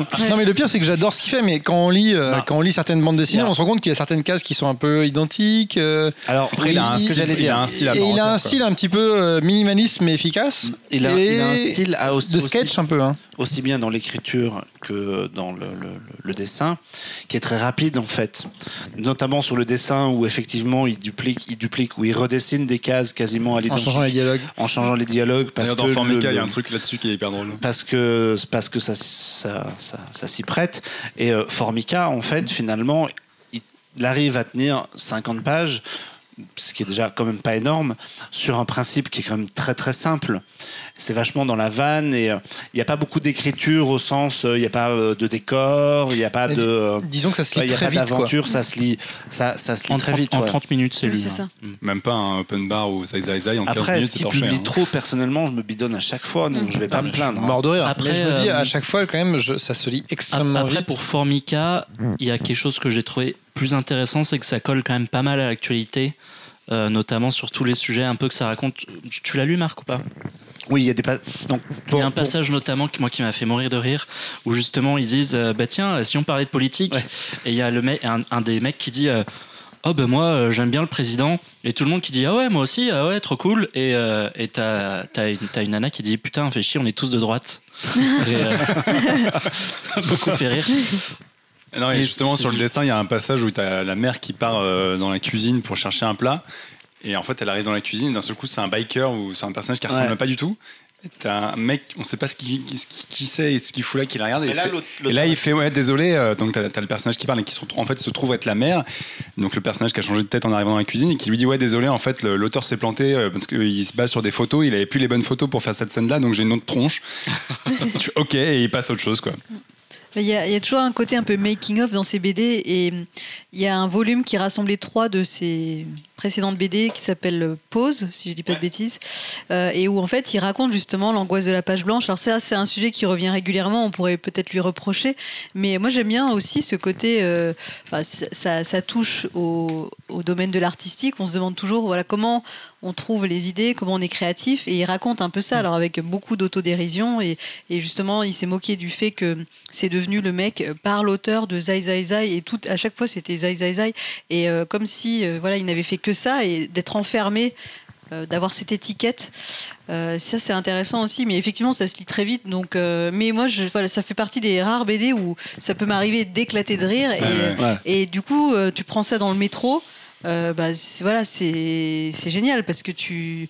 En plus, moi j'aime bien pour prendre une BD dans le métro parce que tu as toujours euh, ton voisin qui essaye de, de loucher Ouais, qui sur met la tête au-dessus de voilà, et et, euh, ça c'est drôle. Et puis donc de te marrer, enfin j'aime j'aime bien éclater de rire dans des endroits incongrus. et, voilà, et là c'est bien. C'est une passion Non comme mais c'est drôle, non mais c'est drôle, j'aime bien parce que comme tout le monde fait la gueule dans le métro, je trouve ça et pareil Mathieu Sapin, euh, la BD sur Gérard Depardieu, je l'avais Ouais. lu dans le métro, je me disais bah ça fait du bien parce que tout le monde tire à la gueule, tu, tu, tu déprimes en allant euh, à ton taf et puis euh, parce que voilà tout le monde fait la gueule et là tu as ton c'est ton remède anti euh, mélancolie. Non, mais en plus, Fab Caro, t'as carrément le truc où tu peux raconter des cases. Des fois, c'est drôle. Moi, je sais que, bon, déjà, typiquement, ma copine lit pas du tout de BD. Des fois, je, je vais juste lui montrer la case que ça me fait mourir de rire. Et par exemple, j'ai euh, j'ai lu euh, Open Bar récemment. Il y a une case qui, qui est débile, mais qui m'a fait trop marrer où c'est juste une image. C'est une voiture qui s'est crachée dans la rue, euh, qui était dans un état pas possible, qui est complètement défoncée. Et t'as deux personnes qui se penchent et qui, qui disent donc à la personne dans la voiture Vous avez votre carte vitale? Ça m'a fait mourir de rire. Regarde, c'est génial et tout. Donc, t'as- en fait, tu peux, c'est limite des recueils de blagues. En fait, tu Mm, peux oui, raconter aux gens des blagues de Fab Caro, ça passe quoi. Et et- et t'as lu son roman ou pas? Oui, Et du coup, par rapport à ces BD qui sont. en Il y, a une, éc- il y a une écriture, mais ça Il y reste a un rythme dans les BD. ouais. très, très mince.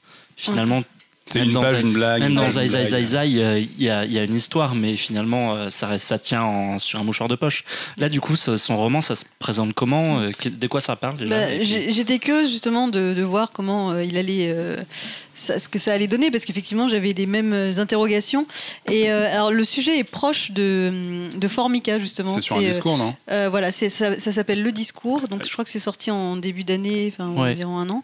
Euh, et euh, alors c'est un peu lointain parce que ouais, je l'ai lu en début d'année, mais euh, mais effectivement ça parle de, c'est un sujet qui parle à tout le monde parce que ça parle de des fêtes de famille et de se retrouver euh, un, je crois que c'est un repas de, de fin de fête de fin d'année euh, avec la famille où on est mal à l'aise et donc euh, on doit faire un discours et en fait, c'est assez incroyable comme il a réussi à, à rendre. Enfin, en fait, je pense qu'il peut-être qu'on arrive un peu mieux à s'intéresser à ce qu'on, ce qui, à son roman quand on connaît son univers BD, parce que on, on- on s'imagine, on a le, le côté absurde qui nous reste en tête, mais en fait, ça marche hyper bien. Moi, justement, j'avais peur de ça. Je me disais, ce qui marche chez lui, c'est le la combinaison des deux. C'est très visuel. Ouais, Parce il y a qu'il y a le contexte qui est toujours Ouais. très précis aussi. Ouais. Mm, Il y a de la punchline et tout ça. Et en fait, ça marche hyper bien et euh, c'est, ça se lit euh, vraiment de façon très agréable. C'est très fluide, ça se lit vite. Et pareil, là aussi, tu te marres. euh, vraiment, et des fois, tu éclates de rire parce que ça te rappelle des situations et tu, enfin, des trucs. En fait, il y a beaucoup d'humour sur les moments gênants, des trucs comme ça.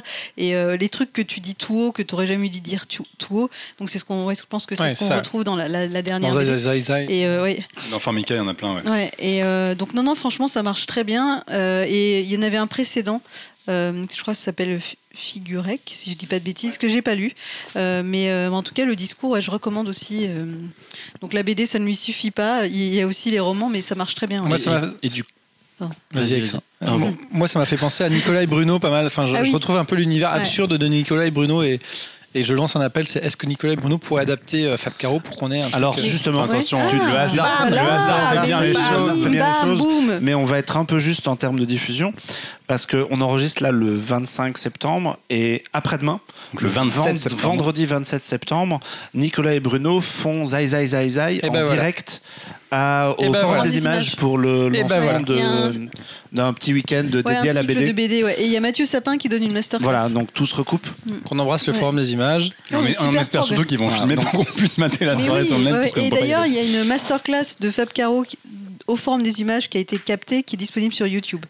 Voilà, Mmh. donc si ça et, vous intéresse. et par rapport au, au discours, justement, parce que ça m'intrigue, parce que moi, j'ai pas lu toutes ces BD, j'ai pas lu non plus euh, La Bredoute, j'ai pas lu, j'ai pas lu. Vraiment, je conseille à la Ah, Bredoute.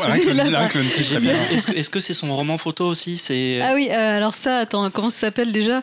Euh, Mais c'est vrai qu'il en sort photo. tellement. Euh, le roman euh, photo, c'est Si l'amour c'était c'était Ah oui, voilà. Et si l'amour, c'était. euh, Alors, Formica, c'est un peu dessiné dans le même style d'ailleurs. Et si l'amour, c'était aimé, ouais. Cela, du coup, je l'ai pas lu, mais est-ce que dans ce roman, c'est assez descriptif en matière de mise en scène, de décor, tu vois, de com- comment sont les personnages, parce que finalement, bon, la BD. Ouais, Est-ce qu'il y a des descriptions tout le temps c'est euh, ça. Est-ce que ou est-ce que c'est majoritairement des dialogues en fait et des... Non, non, c'est c'est pas sous forme de dialogue. Non, non, c'est. euh, J'arrive plus à me souvenir en détail, mais en fait, non, c'est ça qui est assez fou, c'est que tu t'imagines euh, complètement. Enfin, t'es es vraiment dans le truc, quoi. Es, bah, déjà, le sujet est, très parlant, comme, euh, comme je vous disais, mais, mais en fait, ouais, moi, j'étais vraiment. euh, à, la- à table avec eux. Quoi. Enfin, je, je retrouvais ces moments gênants. était- C'est hyper bien vu. Enfin, c'est le sens du détail qui est dingue à chaque fois. C'est Et là, tu penses à cette scène de- dans Formica où les gens te demandent ce qu'ils vont se dire, et là, ils se disent Et si on c'était le moment d'avoir une bonne conversation raciste ah Et oui. ils balancent tous une saloperie, ouais.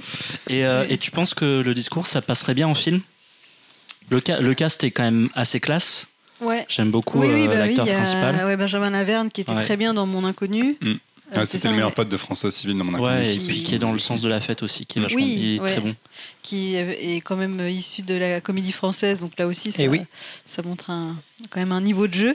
Euh, mais oui, Benjamin Laverne, je pense qu'il peut porter ce- cet univers un peu absurde. Et Laurent Tirard, ben, euh, bon, C'est un peu plan-plan, mais. euh, Oui, mais euh, je pense qu'il a, il a adapté Astérix. Euh, je crois qu'il y avait une rumeur comme quoi il pourrait réaliser OSS 117. Ouais, il a été été, pour oui, s pour 117. Il On a on on cherché longtemps, on a cherché longtemps, on avait, son nom était dans les, dans les trucs. Ouais. Oui, oui, et puis c'est pas forcément un truc qui demande une mise en scène de dingue non plus. C'est vachement un film dans, dans l'écriture et. euh, Le- la question c'est le rythme en fait parce qu'il y a même si c'est de la BD donc tu la lis dans le avec le, le timing que tu enfin, le, le tempo que tu veux il y a quand même du rythme en fait dans une bande dessinée notamment avec les cases et la chute et euh, il va falloir réussir à avoir ce rythme là et pour que Ben, les punchlines tombent toujours Le, juste au bon le moment dis- euh. le discours étant un roman, c'est à la limite. oui, mais je- il y a quand même un phrasé dans Oui. ce dialogue que Fab Caro, j'imagine que c'est pareil dans le roman. Et c'est aussi cette question-là du timing comique. Ce sera pareil pour les adaptations euh, de Moins qu'hier, plus que demain et de Zai Zai Zai Zai Zai. Mais non, je pense que le discours, ça peut bien passer. Ouais. Ouais. En Donc, tout cas, une voilà, confiante. un auteur euh, également prolixe, euh, beaucoup d'œuvres à surveiller, beaucoup Ouais, de bandes dessinées à acheter, beaucoup Ouais. de séries, de films. Et y a alors ça, c'est de des cadeaux parfaits. Ça coûte pas, il y, a un, y a gros passif aussi. à- tout, se trouve plus, mais euh, avant Zai Zai Zai Zai, il Oui. a fait pas mal de trucs. Il a fait du blog et euh, Ouais. ce qu'on disait. Et euh, notamment, ce que les gens savent pas trop, c'est qu'à un moment donné, il, Il a, a fait- repris Achille Talon. Achille il, a Talon, fait, Ah oui, ouais. c'est ça, ouais. il a fait trois tomes d'Achille Ok. Talon. ouais, Ouais. Que je n'ai pas lu, mais que je pense que ça va finir par arriver dans ma bibliothèque. Mais, J'ai très envie de voir ce que ça donne.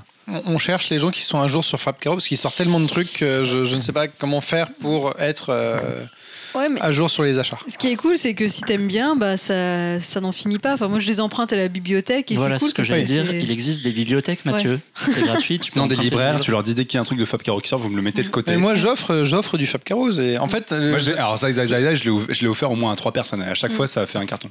et ce qui est bien, c'est que c'est pas des formats BD classiques, c'est plutôt euh, des formats euh, graphic novel entre guillemets ou avec des voilà, c'est pas forcément Oui, des gros petits volumes. ouais, c'est pas énorme. Et du coup, c'est c'est assez sympa. C'est facile. À transporter. ça- ça rend- oui, à l'inverse des Indes qui ne rentrera pas dans votre bibliothèque Ikea. Je tiens à Ah, vous le préciser. Oui, c'est vrai. Les Indes fourbes est grand et trop grand même. Ouais, mais très grand. On adore. Mais c'est beau, du coup. Euh, bah, Fab Caro, un auteur qu'on aime beaucoup. du Fab euh, et euh, Si vous aimez le rire, si vous aimez le lol, Voilà. Fab Caro. Nicolas Bruno et Fab Caro à surveiller. Oui. Et Fab Caro qu'on est très content de voir arriver sur d'autres supports que, que la bande dessinée. Et je n'ai absolument aucune transition. Hein Puisqu'on En fait, va parler Ça- Là, là- non, là, franchement, c'est chaud. J'avoue Ouais, ouais, j'avoue là, que là, Là, pour le coup, euh, j'avoue que vu le sujet et vu le format, Ah si, Fab Caro, il va, il va être adapté en série. Et d'ailleurs, en parlant de série, Oh, mais on va rentrer sur un registre Ouais, beaucoup alors plus bon. dramatique. euh, je fais ce que je peux. Puisqu'on va parler de Unbelievable, Unbelievable. Ah oui, la vache. Avec Non, ah oui, non seulement à Ah, On, devrait ouais, chacun euh, pour voir les différents. Unbelievable. Effect- non seulement c'est à moi, mais en plus c'est un peu tendu. On change. Fais nourrir Alors, avec voilà, Unbelievable. C'est pas très feel good. Hein, ouais. Si, On pas fait si dans le vous nous ordre. écoutez, sachez qu'on va parler de trucs beaucoup moins drôles et Oui. qu'on va pas trop rire. Euh, Unbelievable, qui est une série qui est disponible sur Netflix depuis euh, la mi-septembre. Tu le fais de mieux en Ouais, mieux au bah, fur et à mesure. Je regarde l'historique du podcast et je me rends compte que c'est la première fois qu'on parle d'une série Netflix. Ouais. Donc c'est vachement bien. C'est dingue. On est à jour. Euh, c'est huit épisodes qui ont été créés par trois personnes. euh, Susa- Susanna Grant, qui était notamment la scénariste récompensée pour euh, Erin Brockovich il y a quelques années, par euh, Ayelet Waldman, qui est une autrice de romans, et par un monsieur qui s'appelle Michael Chabon, qui est un, un auteur et scénariste bien connu, puisque euh, non seulement il a récupéré la série Star Trek Picard qui sort bientôt, dont il sera le showrunner, mais il a écrit des petites choses comme Spider-Man 2 et John Carter. Voilà. Tranquillement. Des- Pas, pas un, pas un Ah. manche. Et euh, Unbelievable, c'est ce qu'on appelle un, un- un true, true crime. True crime. C'est difficile à dire en, en drama. Donc c'est c'est une série policière qui est basée sur une histoire vraie et qui cherche à euh, retranscrire le plus possible les faits en allant vers un petit peu vers le documentaire. Et c'est un genre qui est vachement à la mode en ce moment puisque Netflix avait proposé juste avant euh, When They See Us le- dans leur regard Ouais. de Ava DuVernay qui euh, dont, euh, dont l'acteur a reçu un prix euh, au dont, Emmy, euh, la- Emmy dont un Award, des ouais. acteurs vient de recevoir un Emmy absolument. Qui est dans le même ton très dramatique. qui est dans le même ton. Euh, Il y a vachement de similitudes entre les, les deux séries. On en parlera parce que Unbelievable, il y a deux temporalités. Et, euh, When This Is Us, il y, a, il y a le passé et le présent. Enfin, c'est un peu Ouais. dans cet esprit-là. Euh, et le true crime, c'est true crime. Oula. Enfin bref, le True crime, C'est pas très joli. Unbelievable. C'est pas très joli, Drama. mais c'est un, genre qui, est- qui- qui revient vachement à la mode. Moi, j'ai regardé aussi récemment une série qui s'appelle A Confession, qui est une série euh, ITV, la chaîne anglaise, avec euh, Martin Freeman, qui enquête sur un fait divers. Et c'est pareil, c'est, euh, c'est, ils, ils partent d'une histoire vraie et ils essayent de détailler une enquête sans pour autant se focaliser sur un héros et en cherchant à être le plus réaliste possible dans la manière de, de traiter l'enquête. Il y a, il y a un Il y a petit peu- American Crime Story aussi. il y a un peu ça. American Crime Story.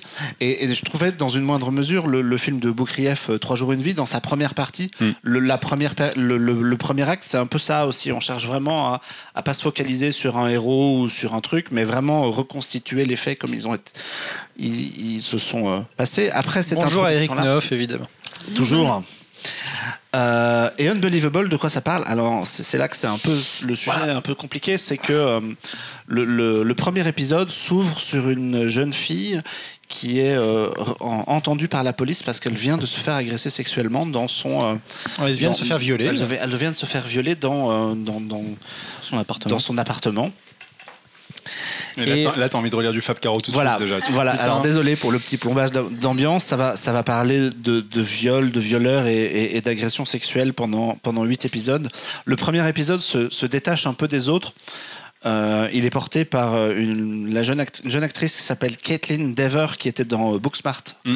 Très bon. qui était super dans Booksmart. euh, qui joue le rôle de, de la première victime. Et en fait, le, le premier épisode est consacré à elle. Ça se passe en 2008. Elle s'est faite violer. Euh, son témoignage se fait recueillir par différents agents de police. Et en fait, il se trouve que, évidemment, vu qu'elle s'est faite violer, chaque fois qu'elle raconte son histoire, les détails sont pas exactement les mêmes. Euh, elle va raconter des petites variantes et les gens vont mettre sa parole en doute. Il y a des scènes absolument horribles où euh, nous, en plus, on a le spectateur a des, euh, elle a des flashs du viol, donc du coup, on a Oui, des, y a, il y on a a des des espèces de plans, jumpscares. euh, des plans ouais, de, ça, de, de la- de l'agression où elle est attachée, qui, Ça- sont- ça qui vous sont saisit. très très malsains. Et à côté de ça, en face d'elle, tu as des flics qui l'écoutent pas, qui s'en foutent un peu, qui euh, vont finir par la rejeter. Et franchement, moi, le premier épisode, je l'ai trouvé super dur. Ouais, moi j'avoue que je l'ai regardé avec ma copine, on a on a on l'a regardé en plusieurs fois parce que du Ouais. coup il y a un côté anxiogène au possible, euh, mais je pense moi j'ai trouvé vachement intéressant parce qu'en fait c'est pas souvent qu'on vous confronte à ça réellement Ouais, c'est vrai. et le côté euh, comprendre ce que c'est euh, la place d'une victime dans le début d'une enquête où on est forcé de répéter son histoire dans les premières 24 heures euh, à plusieurs personnes. Moi, je, je l'avais rarement vu. Alors, j'ai pas dépassé le premier épisode encore. Je vais, je vais finir la série bientôt, mais je trouve qu'il y a un côté saisissant qui est à la fois original et, euh, et très dur. mais, euh, mais c'est une prouesse de le faire et je trouve que c'est vachement intéressant. Bah, la- série va pas lâcher ça en fait, puisqu'on va continuer à suivre euh, son parcours à elle pendant euh, les huit épisodes. Mais à partir du deuxième, en plus de ça, on va suivre euh, deux policières qui sont euh, interprétées par euh, Merit Weaver, qui était dans euh, mince, la série avec les zombies euh, Walking Dead, et euh, Tony Collette. La série que- Ah oui, ok. ok. Oui, je, je réfléchis. Il y en a je qu'une. réfléchis tout seul. Avec les zombies. Ouais. Oui. Wa- Walking Dead. Et en fait, elles, elles vont enquêter sur euh, des viols qui se sont déroulés ailleurs aux États-Unis. Et après, surtout. Voilà, et c'est là que ça devient un peu compliqué, c'est que leur histoire à elles deux se passe trois ans plus tard. Elle, c'est en 2011. Et toute la, le reste de la série va euh, montrer en parallèle la victime qui passe par des étapes qui continuent à être horriblissimes, où tous ses amis l'abandonnent parce que euh, elle continue, parce qu'elle pense que c'est une menteuse. Euh, la presse s'en prend à elle en lui disant "Eh, regardez, c'est une fausse victime d'agression. En fait, elle a rien eu, elle a menti." Tout le monde la plante. Et en parallèle de ça, tu as ces deux flics qui, ont- qui vont enquêter sur différents viols et se rendre compte qu'il y a des que il s'est passé la même chose en fait, que les, le- le- la manière de le- de, la, traiter l'enquête. de, trai- non, de traiter l'enquête et la manière de l'agression en fait se déroule de la même manière. Le mec fait la même chose. Il a toujours le, le même genre d'arme, le même menace, prend des photos, euh, il fait se laver les victimes après le viol. euh, y a, il y a, et elle se rend compte qu'il y a une similitude. Et nous, on va suivre ça en se rendant compte que la police américaine, c'est pas du tout les experts hein, dans la réalité. Euh, D'un État à l'autre, ils se parlent pas. Ils ont effectivement des bases de données communes dans lesquelles ils rentrent euh, le- leur dossier, mais c'est fait à l'arrache et de manière très succincte. Et euh, quand c'est un meurtre, c'est traité d'une certaine manière, mais quand c'est un viol, les gens ont un peu tendance à s'en foutre. Et on avance un peu dans cette enquête un peu procédurière. Et surtout, ce qu'on espère, c'est qu'à un moment donné, les deux trucs finissent par se croiser, quoi. Et que euh, ces deux policières retrouvent la euh, demoiselle du début. Sauf qu'il y a trois ans d'écart. Et que, euh, bah, du coup, il y a.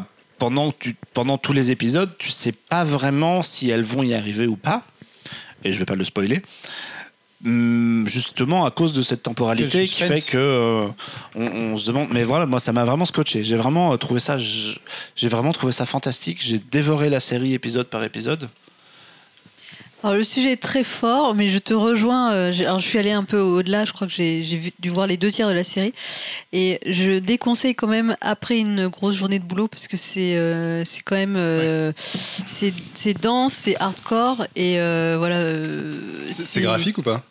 Le premier épisode surtout. Après ça va mieux. Le, le- le deuxième un petit peu, mais euh, après, au-delà de ça. J'a- J'avoue que le premier, si vous n'aimez pas les trucs euh, psychologiquement pas c'est pas, c'est pas un truc gore, c'est pas un film d'horreur, mais en on fait, n'est pas- c'est on n'est pas non plus dans euh, The Girl with the Dragon Tattoo. hein, on n'est pas non plus Oui, mais c'est quand même assez- terriblement assez réaliste. et ouais. si vous n'avez pas envie de voir ce que c'est une agression sexuelle, globalement, ne regardez pas la série parce que c'est les flashs, les flashs qu'a l'héroïne en racontant son histoire euh, sont quand même assez directs. Mm. Donc c'est très bien, c'est vraiment, enfin c'est bien de s'atteler à ce genre de sujet et de et de l'aborder frontalement, mais voilà c'est juste que autant être prévenu que ça, ça peut être dur et que c'est pas euh, c'est pas avec ça qu'on qu'on se divertit, qu'on se change les idées. Alors après, parfois ça peut ça peut marcher hein. quand on voit un film d'horreur, c'est le- peut-être le meilleur Ouais, ouais, divertissement. non, mais il faut, là un, c'est un contexte quand même. c'est lourd. ouais, Moi, j'ai regardé euh, le, le- j'ai fait, j'ai fait l'erreur parce que j'ai regardé la série quasiment sur un week-end. J'ai fait l'erreur de regarder euh, l'épisode final un matin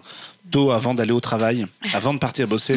J'aurais jamais dû faire ça. Il en arrive fait. au boulot, tout le monde lui fait ça. va, Il y a un mort dans ta famille. on rappelle, on- on rappelle Je- qu'il y, a- il y a deux ans, euh, Marc était le spécialiste de je regarde une série dans le métro. Mais je regarde toujours des trucs dans le métro, mais ce Mais de merde. Et non pas sous la douche. C'est Typiquement, c'est quelque chose que tu as envie de voir chez toi, quoi. Mais euh, Il regarde, les- il regarde Arrow ou Flash dans le métro, tu vois. moi, moi, pour, l'avoir vu aussi, effectivement, la dévorer en trois jours avec ma copine. Alors, effe- elle, elle Est-ce que était. tu passes euh, des bons week-ends en couple Ouais, c'est vois. clair, c'est un peu ça. Elle était vraiment en PLS euh, au, bout de- au bout des deux premiers épisodes. Effectivement, après, on passe plus dans l'enquête policière et ça va mieux. Euh, moi, je pense que c'est une série qui est vachement importante et assez nécessaire dans ce que ça raconte et dans, dans la condition de la femme dans la société. Il n'y a pas une seule scène, en fait, qui est, euh, qui est inutile. Et pour moi, tous les passages ont vraiment leur importance, même si pas forcément dans l'histoire, mais au moins, dans, je, je veux pas spoiler, mais au moins dans ce que ça raconte sur comment est-ce que une jeune fille peut être prise au sérieux ou pas, ou comment est-ce Ouais, que euh, ou sous-considéré. ou, ou comment est-ce que euh, justement une femme peut évoluer dans une société qui est finalement hyper patriarcale et ça je trouve que je trouve que cette série est hyper importante là-dedans et euh, et, euh, et hyper juste et et encore une fois il y a pas y pour moi il n'y a pas une seule scène qui est qui est inutile quoi Ouais, et c'est assez sidérant de voir le- les a priori euh, face à une victime de viol. C'est-à-dire qu'en fait, vraiment, euh, on part du principe qu'elle ne raconte pas la vérité, en fait. Et, et moi, j'a- j'avais pas vu d'autres œuvres, encore une fois, où on comprend qu'elle doit raconter son histoire 36 fois euh, dans la première journée à la suite de son agression, alors qu'en fait, euh, elle, elle a pas forcément. Alors, c'est hyper important hein, pour les policiers, pour le personnel médical qui l'encadre, etc. Mais il y, a, une vraie sensation de. il y a un vrai bouleversement face à ça que je n'avais pas vu ailleurs. Et ce qui est vachement bien fait dans, dans ce premier épisode, c'est que toi-même, en tant que spectateur, je trouve qu'à un moment donné, tu te mets à douter de sa parole et tu te dis, mais. Que- parce que moi, je savais pas, de- je, savais pas de quoi, que je c'est- savais pas de quoi la série allait parler exactement. Je savais pas quelle allait être la suite. Donc, quand j'ai vu le premier épisode, je me suis dit, mais peut-être qu'en fait, il y a quelque chose, tu vois, que elle a un problème psychologique, peut-être que.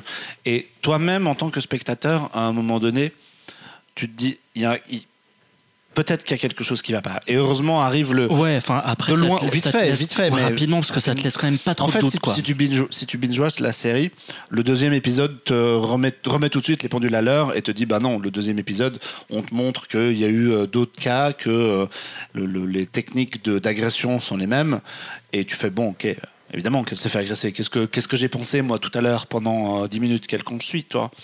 Et c'est. euh, ouais, moi, c'est- moi, ça m'a vraiment, vraiment scotché, cette série.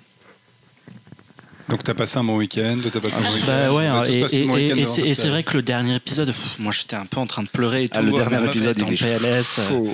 Ouais, ouais, mais encore une fois, moi je trouve que c'est vraiment une série qui est vachement nécessaire et euh, surtout dans le contexte actuel qui est vraiment, vraiment hyper importante. Et surtout, on est loin des productions Netflix euh, classiques, euh, euh, très euh, adolescentes, très. euh, même 13 Reasons Why, euh, Reason Why pardon, qui- Sun Wine, vous connaissez le spin-off sur le vin français. Ce sera peut-être mieux que ce que devient la série d'ailleurs. 13 14 Reasons Reasons Why, Wine. qui, euh, qui, euh, malgré son contexte aussi très grave, reste un teenage. Enfin, une série un peu pour adolescents. Ouais, ça reste un teenage drama du lycée. drama, ouais, et Et, Et puis euh, ça part apparemment dans le sens- sensationnalisme à fond et, Et, c'est en train de partir en sucette quoi. Et ouais, ouais, non, mais on peut, on peut se dire que voilà, on peut trouver ça aussi sur Netflix et que c'est euh, que c'est quelque chose à, à regarder au bon moment. Effectivement, faut pas le regarder. faut regarder quand il fait jour et qu'on a les, les volets ouverts. Oui, comme disait Brigitte, après une grosse journée de travail, euh, tu te plomb un peu le moral, quoi. Ouais, c'est dur. Donc euh, voilà, c'est un peu le, le Prévoyez conseil des du Fab mois. Caro après. Ouais, voilà, c'est ça. Exactement. Ouais, voilà. C'est un peu le conseil du mois. On- Regardez ça dans des bonnes conditions quand même. Voilà, et on va parler d'une autre série qui euh, a aussi un peu. J'aime bien ce qu'il me regarde, il sait pas du tout de quoi on va parler. Qui, euh, Qui, qui- qui a aussi un petit côté sombre quelque part. Oui, c'est pas, une- pas une Ah, série oui. joyeuse. Hein. Et on va parler Ouais, de c'est Un- peu marrant quand même. Down parce qu'on on a à cœur de ne pas parler que de Netflix dans ce podcast parce qu'on parle souvent de Netflix. Et pourtant, il n'y a pas que Netflix dans la vie, il y a aussi Amazon Prime. Amazon, Amazon. Prime, en- formidable. qui, qui est sur une bonne, euh, une bonne Oui, période là avec The Boys, ouais. avec euh, voilà. Avec prochainement des trucs avec euh, un Maisel, anneau et euh, un seigneur, je sais pas trop quoi. Ouais, Ouais, prochainement, c'est quand même dans deux ans. hein, mais, euh, ouais bon, d'ici là, ils ont d'autres trucs. Euh, ouais, euh, Et Undone, pourquoi c'est intéressant? Undone, Alors pourquoi c'est intéressant? Alors moi pour le coup c'est une série euh, chose rare que j'ai suivie euh, depuis son annonce parce que euh, il y avait des trucs déjà très gra- très graphiques dans les trailers où je me disais ouh là là ça a pas l'air comme toutes les séries qu'on regarde. et ses créateurs. Pourquoi? Parce que c'est la nouvelle série effectivement de Raphaël Bob Waxberg qui n'est autre que le créateur de BoJack Horseman. Alors là vous dites putain BoJack Ah. Horseman c'est sur Netflix, Undone c'est sur Amazon. Qu'est-ce que fait le mec? Et de Kate Purdy qui est une qui est donc la co-créatrice de Undone et qui est autre que scénariste sur BoJack Horseman. Et ils se sont dit que euh, ils allaient faire un autre projet ensemble et pas des moindres puisque Undone, c'est une série euh, en fait en rotoscopie. Euh, pour savoir, pour si ça vous dit peut-être rien, si vous avez vu A Scanner Darkly euh, ou Waking Life de Richard Lin- Linklater, ce sont des films en rotoscopie où le principe c'est donc on fait des, des tournages réels avec des vrais acteurs et en fait on va redessiner par-dessus eux. Euh, donc en fait on voit des acteurs qui bougent dans des environnements réels, sauf qu'ils ont un aspect animé, on dirait un dessin animé réaliste. Et donc euh, bah, ils se sont dit qu'ils allaient faire ça euh, et ils n'ont pas fait ça n'importe comment puisque sur Undone on retrouve notamment Tommy Palota qui était producteur sur Waking Life et Skinner Darkly. Et ils ont été chercher un réalisateur qui a pas du tout bossé avec le Linklater, euh, Linklater pour le coup mais qui s'appelle Isco Hustling et qui est un mec en fait qui est un peu spécialisé parce qu'il a fait plein de courts métrages en rotoscopie et il avait participé à un documentaire sur Kurt Cobain qui s'appelait Mountain of Heck dans lequel il y avait une partie animation et c'est lui qui avait fait la partie animation qui était devinez quoi en rotoscopie. Tout se recoupe c'est formidable. Euh, Undone ça parle de quoi? C'est l'histoire d'une nana de 28 ans qui s'appelle Alma qui euh, en fait mène sa vie aux États-Unis. Elle travaille dans une crèche. Elle est, euh, elle a son copain, elle a son chez soi. Enfin, bref, elle a la vie de Monsieur tout le monde. Et euh, en fait, le début, le, premier épisode, un espèce de montage où tu la vois faire systématiquement la même chose. Elle se réveille, elle prend, elle mange ses céréales, elle se brosse les dents, machin, et toujours de la même manière. Et en fait, elle te parle en voix off et elle dit qu'elle a l'impression de vivre dans une boucle et que à 28 ans, en fait, c'est pas du tout ce à quoi elle aspirait et qu'elle s'emmerde et qu'elle a très très peur de ça. Et en fait, euh, elle commence un petit peu à, délirer et euh, elle va avoir un accident de voiture très rapidement euh, qui va la chambouler totalement puisque suite à cet accident de voiture, en fait, sa perception s'en trouve totalement chamboulée et elle peut voyager à travers l'espace-temps. On dit comme ça, c'est très spectaculaire. Mais en fait, ce qui est assez drôle, c'est quand on voit le premier épisode, l'accident arrive à la fin. Et donc, quand tu vois la rotoscopie dans le premier épisode, tu dis, ouais, bon, ok, c'est cool, c'est joli, c'est sympa. Mais à quoi ça sert? Parce que c'est juste des gens normaux qui prennent la voiture, qui vont à leur travail, etc.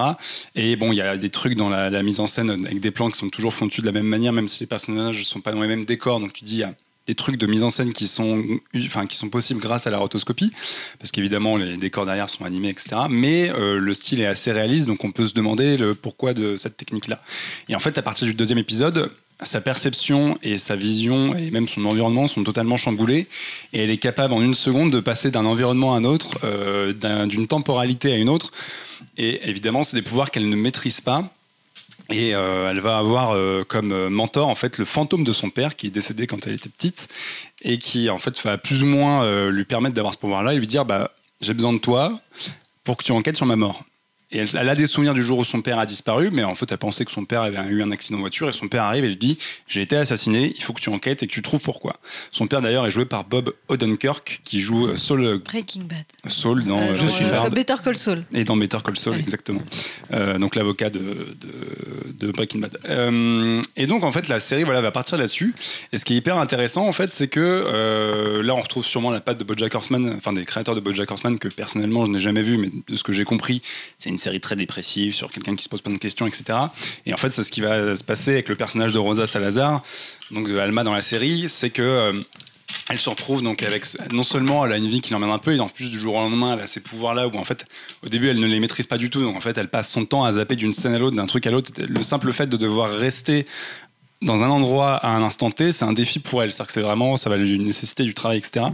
Et, euh, et en fait, elle va remettre en question toute sa vie, donc tout son passé, où elle se rend compte que le drame de sa vie, c'est quand même la mort de son père, et elle se rend compte que ça, en fait, c'était pas comme elle le pensait. Euh, Il y a sa sœur qui se marie, elle a une relation un petit peu conflictuelle avec elle, etc. Et euh, donc, elle a, plein de questions en cours. Et en fait, ce qui est assez génial, c'est que on pourrait dire que c'est une série sur la dépression, on pourrait dire que c'est une série sur la solitude, on pourrait dire que c'est une série sur la peur d'avoir la vie la plus euh, routinière et classique qui soit. Et en fait, c'est surtout une série sur la psychanalyse.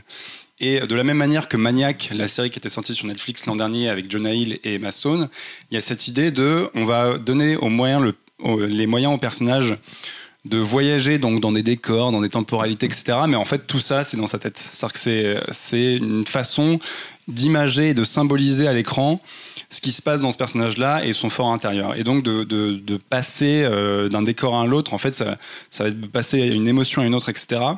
Et euh, c'est là où la série, en fait, son style graphique est super utile, c'est que ça permet de rendre ça crédible à l'écran sans avoir des fonds verts dégueulasses ou des moyens qui auraient été délirants pour faire ça, quoi.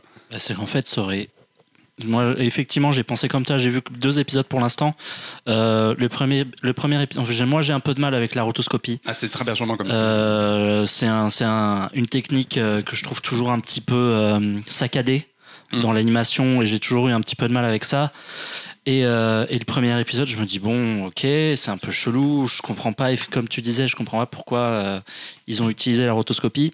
Et quand, je vois, quand tu vois le deuxième épisode, tu dis en fait, s'ils avaient, s'ils avaient voulu faire ça live, ça aurait coûté un fric monstrueux. Ça a coûté 300 millions de dollars. Donc, euh, du coup, je trouve que ça prend beaucoup plus son sens, effectivement. Et t'as ce truc vraiment de, en fait, on va, on va voyager avec elle au travers de sa vie, de ses émotions, etc. Et essayer de. C'est assez dingue, en fait, d'un point de vue artistique et, et de, de créateur de- de- d'œuvres audiovisuelles, pas simplement de séries de films. C'est comment est-ce que tu symbolises et tu mets en image ce qui se passe à l'intérieur d'une personne vis-à-vis de tous ces éléments. Donc c'est pour ça que le premier épisode, en fait, est très terre à terre parce qu'il pose l'histoire de ce personnage-là, son entourage, son environnement, et que t'es un peu une espèce d'aperçu de sa vie pour ensuite comprendre, vous, en fait, mentalement, comment ça se passe tout ça, comment est-ce qu'elle appréhende sa relation amoureuse, ses, échanges familiaux, son milieu professionnel, ses frustrations, ses envies, etc. Et la série, pendant 8 épisodes de 22 minutes, 22, 24 minutes, donc ça se bouffe super vite, va essayer d'en fait, de, de- de voyager en tout ça avec cette fameuse intrigue de, euh, de, de recon- de remonter le passé pour essayer de comprendre comment son père est mort. Et, euh, et évidemment, la, la série, bon, alors, elle est très drôle parce que Rosa Salazar, que vous avez déjà vu cette année, mais pas avec sa vraie tête encore, puisque c'était elle qui jouait Alita Alita, Dans Battle ouais. Angel. dans Alita Battle Angel. Donc là, vous la reconnaissez, enfin, vous voyez plus sa tête parce qu'elle est, elle est encore redessinée par-dessus, donc c'est pas vraiment elle à 100%. En fait, elle, elle est, euh, c'est une nana qui est. euh, qui est très vivante et qui a un côté un peu cash et euh, en fait elle est très expressive. Et du coup c'est assez génial parce que même si la série est assez triste et parle de cette nana qui doute machin elle a toujours la réplique pour faire rire. C'est une nana qui sort toujours des punchlines pas possibles et, qui est assez euh, bien écrite en plus parce que c'est pas un personnage euh, aimable. C'est à dire que c'est une nana qui est qui aime bien se mettre en conflit avec les gens, qui aime bien leur rentrer un petit peu dans l'art et qui en fait des fois provoque des situations négatives, mais de son propre fait sans s'en rendre compte, juste parce qu'elle aime bien charrier les gens, etc. Et en fait, notamment avec sa sœur qui va se marier, elle va un peu la chambouler sur certains trucs et elle va provoquer euh, malheureusement des erreurs. Et, euh, et en fait, c'est un personnage qui est attachant, mais un personnage qui est bourré de failles. Et je trouve ça toujours intéressant d'avoir ce type d'écriture-là où tu te dis, ah, là, elle a merdé, et en même temps, compte tenu de son attitude et de son caractère, c'est pas surécrit, c'est-à-dire que tu te dis pas, ouais, là, les scénaristes, ils avaient besoin de me- mettre euh, un enjeu ou euh, un retournement de situation, c'est juste, c'est très naturellement écrit, donc très naturellement fait. Et, euh, et effectivement, le style graphique euh, rotoscopie a ce juste milieu de, à la fois c'est très réaliste, en même temps ça permet aux animateurs de faire absolument n'importe quoi.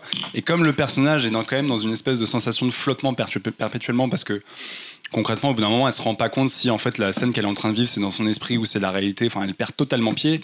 Et du coup, le style graphique un peu flottant, ou par exemple quand un personnage reste fixe, comme il redessine image par image, en fait, les traits sur euh, le personnage peuvent bouger un petit peu. Donc, tu as cette sensation vraiment de flottement directement à l'écran et, euh, et qui est totalement justifiée une fois que tu as compris comment ça marchait et une fois qu'elle pète euh, son câble et qu'elle peut voyager dans Toi, l'espace. toi, t'as, toi, t'as vu un peu de la série, Ouais, j'ai pareil, j'ai dû voir les deux tiers. bah, ça, bon, j'ai fait le test de regarder après une journée de boulot aussi.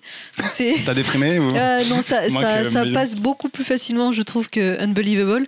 Et euh, moi, j'aime j'aime beaucoup le style de la rotoscopie. Enfin, j'avais beaucoup aimé Scanner Darkly et je me, je me faisais la réflexion constamment en regardant la série que ça apportait vraiment euh, un supplément d'âme. Enfin, euh, je me disais peut-être que si ça avait été une série filmée de façon classique, euh, je me serais dit oui, bof. Et là, euh, je sais pas, il y, a une vraie patte euh, graphique. Après, peut-être qu'on peut considérer que, que c'est gadget, mais en tout cas, moi, ça m'a bien accroché. Et euh, donc, j'ai pas tout vu, mais je trouve ça riche. Enfin, il c'est dense et, et, et en étant quand même moins plombant que Unbelievable. Donc, non, c'est, j'ai envie de continuer, j'ai envie de voir la fin. Et puis, le, le format de 20 minutes fait que, voilà, c'est. Ouais, puis les regarde 20 minutes, quand tu termines un épisode, t'as toujours généralement envie de mater euh, le suivant parce ouais. qu'il y a bon, ces trucs très sériels, mais de, de- de vraiment un point de scénario qui se déclenche à la fin d'un épisode et qui te donne envie d'avancer. Et sur le, sur le style graphique, euh, sur- pour rebondir sur ce que tu dis, il y a aussi, je trouve, un, un- en fait, c'est très poétique comme style. Mm, ouais, exactement. ouais. Ça apporte vraiment une espèce de- d'aspect euh, un peu surréaliste et Mm. comme il joue avec les décors et, les, et parfois il se projette dans des, dans des, des espaces totalement euh, fantaisistes. Il, il permet, enfin, ça permet d'offrir des visions qui sont très poétiques et plutôt jolies. Quoi. Et euh, moi j'avais une question, c'est euh, vu que tout le monde dit c'est la nouvelle série du mec qui a fait BoJack Horseman, est-ce que ça a une filiation avec BoJack? Bah, en n'ayant jamais vu BoJack Horseman, euh, je peux pas totalement te répondre. Après, en fait, un- si tu parles de filiation euh, narrative directe, euh, j'ai pas l'impression du tout pour le coup. C'est de l'animation adulte, voilà, je pense que c'est ça le. Non, mais il n'y a pas de côté euh, parodique, euh, humoristique. Ah non, non, c'est très sérieux comme histoire. C'est un Ouais, drama, ouais. hein. c'est un drama Ouais. avec un Ouais. personnage drôle, mais c'est un, un C'est ce qui me semblait un peu étrange, Ouais. c'est de, de- de revendiquer cette, Oui. ce, ce- ce fait, le fait que le mec qui a fait BoJack refasse une série qui n'a rien à voir en fait. Ouais, je vois- après, c'est- un gage de qualité, j'imagine. quoi. C'est une série qui a reconnu BoJack Mais euh. du coup, il n'y a, pas de- y a pas de réel euh, lien entre les deux. Quoi, en fait. Non, non, ils le vendent là-dessus parce que bon, ça attire les gens, quoi. Mais, euh, mais du coup, non, c'est une très bonne pioche. Et effectivement, c'est 8 épisodes de 24 minutes, donc ça se bouffe à une vitesse Très folle. Et euh, ça se termine. Donc n'attendez pas de saison 2, ça Ah. fait un one-shot. Il y a une fin. Et que- qui est d'ailleurs assez surprenante. Donc voilà, ça, ça vaut vraiment le coup. Ok, très bien, c'est disponible sur Amazon euh, Prime, Prime. Prime, tout à fait. tout à fait. euh, dont le catalogue euh, est, aussi, euh, est aussi élégant que celui de Netflix. Euh, et nous, passerons, nous passons désormais au domaine des jeux vidéo. Et je n'ai pas de transition. Les Non. jeux tout. vidéo Si, tu peux. Ça se passe dans un hôpital. Undone. Bah, Au début. Hôpital. Hôpital. Au début, parce qu'il y a Voilà. un accident. Hôpital. Hôpital, euh, santé, Ouais, elle est pas soins. terrible cette transition. ouais, en fait comme si a. vous ne l'avez pas entendu. voilà. Amstramgram, euh, Je- Brigitte, elle note des trucs. euh. euh, douche. Elle note les dossiers. Ça, Alexandre, tu vas nous parler d'un jeu vidéo que- auquel tu as joué il y a trois mois, c'est ça? Ça s'appelle comment, Mathieu? Two Point Hospital Est-ce que ça te parle? Pas du Two, tout. two girls, one cup. C'est Non, l'hôpital. alors non, c'est pas Two Girls One Cup, c'est Ah, il, fallait la- il fallait que je la fasse à un moment, je suis désolée. Elle est venue, elle s'est dit, je vais sortir sur Girls One Cup à Happy Hour, tout ça. Brigitte, elle est comme Alexandre, elle a lu le résumé son dans fait, il faut que je C'était un pari, c'était un pari avec un pote. Halluciné, Est-ce que c'est- pas les Sims à l'hôpital? Alors, est-ce que, alors moi en fait, euh, surtout, je me souviens dans les années euh, fin 90, à la maison avec Marc, on jouait beaucoup à un jeu vidéo qui s'appelait Thème Hospital. Est-ce que ça en vous fait- parle, Thème. Hospital ça, Ouais. ça te parle Non. En fait, C'était de la dans les, gestion dans les de- années Comme 90. City, mais Dans les années 90, il y avait toute cette mode des jeux où on devait construire. Il y avait Zoo Tycoon, Roller sachant Tycoon, qu'Alexandre n'était pas né dans les années. SimCity. Et il y avait les thèmes, donc il y euh, avait thème parc, thème hospital. Exactement. Et il y avait donc du coup ce jeu thème hospital où on devait construire un, un hôpital et Construire soigner. un hospital. Faut qu'on se T'as dire ça. ouais. Et soigner des maladies euh, complètement débiles, du genre des mecs qui ont la tête qui gonfle comme un ballon de baudruche. Ah, euh, c'est pas Dr House, hein, c'est sûr. des, euh, des, des mecs qui se transforment en clowns, euh, ce genre de choses. Et euh, Ça fait C'est- Mathieu. ça fait rire voilà, Mathieu. il en faut peu. Et du coup, euh, moi, c'est un jeu qui m'avait vraiment marqué en étant petit, et c'était un jeu auquel j'avais vraiment régulièrement envie de, jou- euh, de rejouer, sauf qu'évidemment, je ne retrouvais pas. Et il s'avère qu'en 2018, euh, les développeurs de ce jeu Thème Hospital ont, ressort- ont sorti un jeu qui s'appelle Two Point Hospital. Parce que Et- figure-toi que tu n'étais pas le seul sur Terre à vouloir rejouer. Il y avait Et qu'à force de leur demander un remaster, ils se sont dit, mais si on faisait pas un jeu Et en fait, soyez honnêtes, ils ont refait exactement la même chose. C'est vrai, ils ont Exactement la même chose. C'est pas le même studio, c'est ça La boîte a changé c'est la, boîte en a fait. changé, mais c'est le, c'est le même producteur, c'est le même designer. Ils ont été rechercher les mecs qui avaient fait le jeu d'origine. Euh, et c'est exactement la même chose avec un graphisme euh, évidemment euh, Amélioré. a- amélioré, mais au-delà de ça, ça n'a pas changé. Alors, qu'est-ce Moi- qu'on fait dans ce jeu? Et qu'est-ce qu'on fait? Donc, on construit des hôpitaux et on soigne des malades. euh, de maladies euh, diverses et variées, assez loufoques, notamment un mec par exemple qui a une casserole sur la tête qui n'arrive pas à l'enlever, ou des gens qui se prennent pour Freddie Mercury. Voilà. Et tu Donc, vois par exemple, petits- les gens qui se prennent pour Freddie Mercury, tu, tu les envoies tu les vois se balader. chez les euh, et suite à une séance de psy, ils redeviennent normaux. Ou par exemple, le monsieur qui a une casserole sur la tête, il faut construire une salle d'opération spéciale avec une machine d'extraction de casserole pour lui attirer la casserole de sa tête.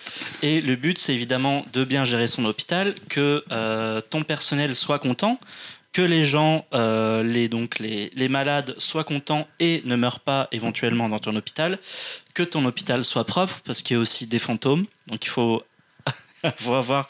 Tu veux pas juste quand quelqu'un- meurt, quand quelqu'un meurt, il peut devenir un devi- fantôme. Il peut devenir un fantôme. Donc, tes coup, agents de maintenance peuvent un devenir agent de maintenance qui soit formé au, à la chasse aux fantômes. Voilà. Et Je vais- je vais rester sur SimCity et ses canalisations à mettre dans le sol, ça va être très bien, ça va être très Et c'est en fait euh, constamment ça. Alors, je, je crois que Jean-Victor a joué un peu plus que moi.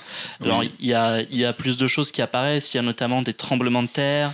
Ouais, en fait, Il y a- plus t'as- en, fait au, dé- au départ, tu as un petit hôpital où ils t'expliquent les fondements. Ils te disent bon, les premières salles à faire, c'est une salle avec un généraliste, avec un- une salle commune, avec des infirmiers, etc. Et donc, tu as des objectifs à remplir pour ce premier hôpital. Et plus tu vas avancer, plus tu vas faire des hôpitaux différents. Et à chaque fois, va se rajouter un nouveau défi. Au bout, du, euh, au bout de la- du troisième hôpital, tu vas pouvoir former ton équipe et pouvoir les spécialiser pour avoir des meilleurs scores et avoir moins de chances que tes malades soient mal soignés. Ensuite, euh, tu vas devoir gérer la température, par exemple, ou euh, mettre soit des clims, soit des radiateurs. Puis tu vas arriver dans des zones où il y a des catastrophes tu- naturelles. Donc, par exemple, tu peux te taper un tremblement de terre, ce qui fout un bordel monstrueux dans ton hôpital, etc., etc. En fait, à chaque fois, dès que tu passes dans un nouvel établissement, tu as des nouveaux défis qui s'offrent à toi. Et par exemple, il y en a un qui est assez chaud. C'est que en fait, les hôpitaux que tu gères sont dans un, un institut privé. Et d'un seul coup, tu te retrouves avec un hôpital public où en fait, les patients ne rapportent pas d'argent euh, vis-à-vis euh, de tes médecins. Ce qui change totalement la façon de jouer parce que tu dois juste remplir les objectifs de la mairie.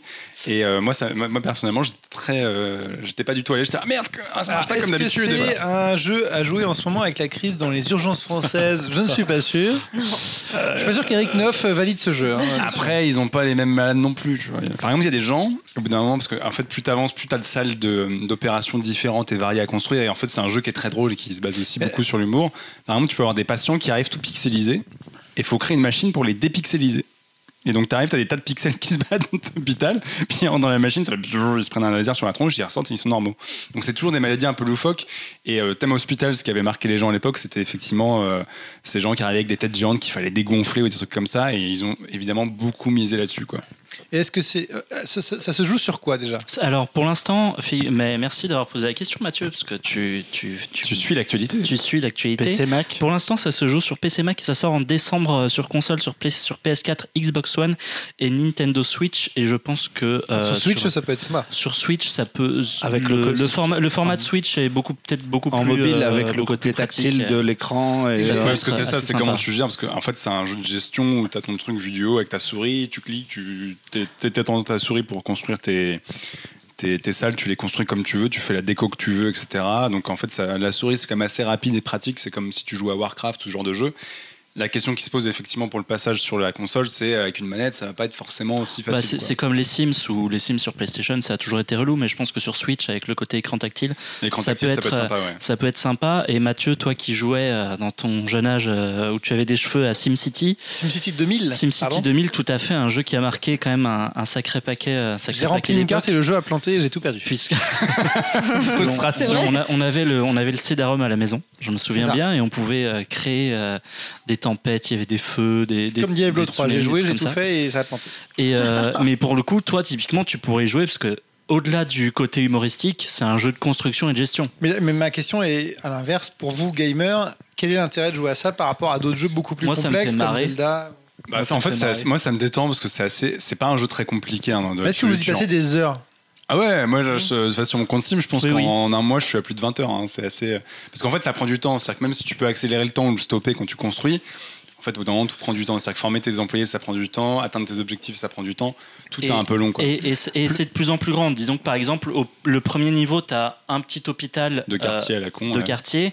Et après, ne serait-ce qu'au bout du troisième ou quatrième niveau, tu arrives dans un grand terrain où tu dois faire des travaux, construire un hôpital. Puis après, tu as. Tu peux faire des agrandissements et tout. Il ouais. faut que tu aies des médecins généralistes. Et puis après, tu as plus de, plus de patients qui te demandent plus de médecins généralistes. Après, du faut coup, que il faut des que mecs t'en qui peuvent embauches, faire de que- la chirurgie. que, que tu embauches des mecs qui soient pas trop nuls, mais en même temps qui te coûtent pas trop cher. Tu peux faire des formations. Enfin, c'est hyper, hyper Et dense. après, tu dois jeu. gérer des gérer tes grévistes français, tout ça. Enfin, Non, mais tu peux gérer tes budgets. Des fois, il y a des gens qui viennent te voir en disant on n'est pas, on n'est pas content, donc tu peux les augmenter, leur faire des formations. Enfin, c'est un vrai jeu de gestion en fait. Tu dois, Ouais. tu peux par exemple gérer euh, les prix que payent les, les clients pour euh, essayer de trouver le bon ratio pour si t'as pas envie d'être un mec véreux et que t'as envie que tout le monde soit content, tu peux. euh, tu peux prendre faire des emprunts, tu peux enfin, voilà, t'as plein de choses à gérer comme ça quoi. T'as quand même, euh, c'est un jeu de gestion, t'es quand même, t'es un patron mine de rien. Il n'y a pas de version euh, en ligne connectée à plusieurs. Non, c'est ça. Ça reste un jeu où. Alors, on non, seul, est connecté et puis moi je peux voir que Jean-Victor a fait tel niveau. Tu peux faire des défis euh, à voilà. plusieurs en fait. C'est-à-dire que si les- tu joues en même temps que certains de tes amis, moi par exemple j'ai lancé le jeu sur Steam et j'ai des amis sur Steam qui ont le jeu aussi. Et s'ils étaient connectés, je pourrais faire un,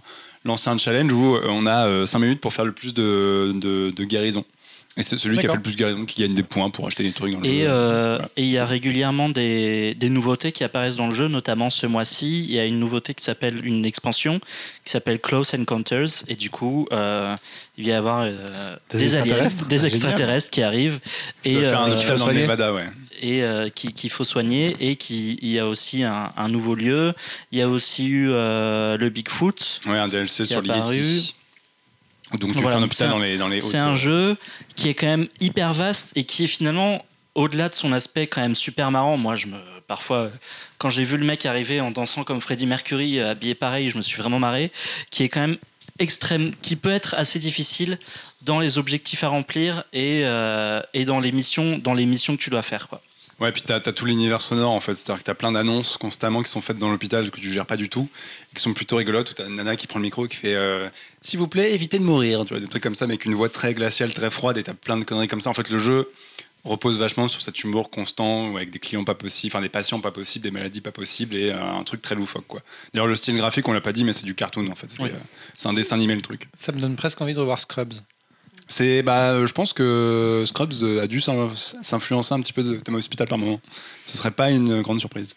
Très bien. Donc c'est un peu la, la- la version 2.0 de Thème Hospital. C'est la version Ouais, 2019. c'est- ouais. c'est- c'est- en plus, ça, le jeu coûte pas très très cher. Non, tu et, trouves à 30 euh, et en plus, voilà, si, si vous êtes plus euh, console euh, que coordinateur, le jeu va sortir à la fin de l'année pour Noël, comme de par hasard, euh, sur les consoles.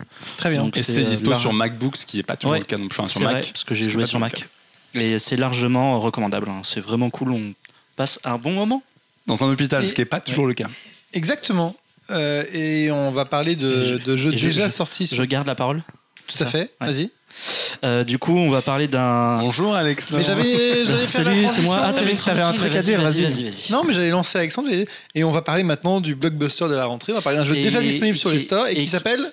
Et qui s'appelle The, The Legend of Zelda Link's Awakening, qui est aussi un remake en fait. Eh finalement. oui, mais ça existe tu- déjà. Mais qu'est-ce que, de quoi s'agit-il on Euh, avait déjà parce parlé en plus dans Happy Hour. On, on en avait déjà parlé Ah, euh, parle avec de, Alexandre euh, C'était Alexandre. Serre qui nous avait amené Ouais. ce sujet au moment de l'annonce. On lui fait des bisous, et Alexandre, Et on avait dit qu'on en reparlerait au moment de la sortie.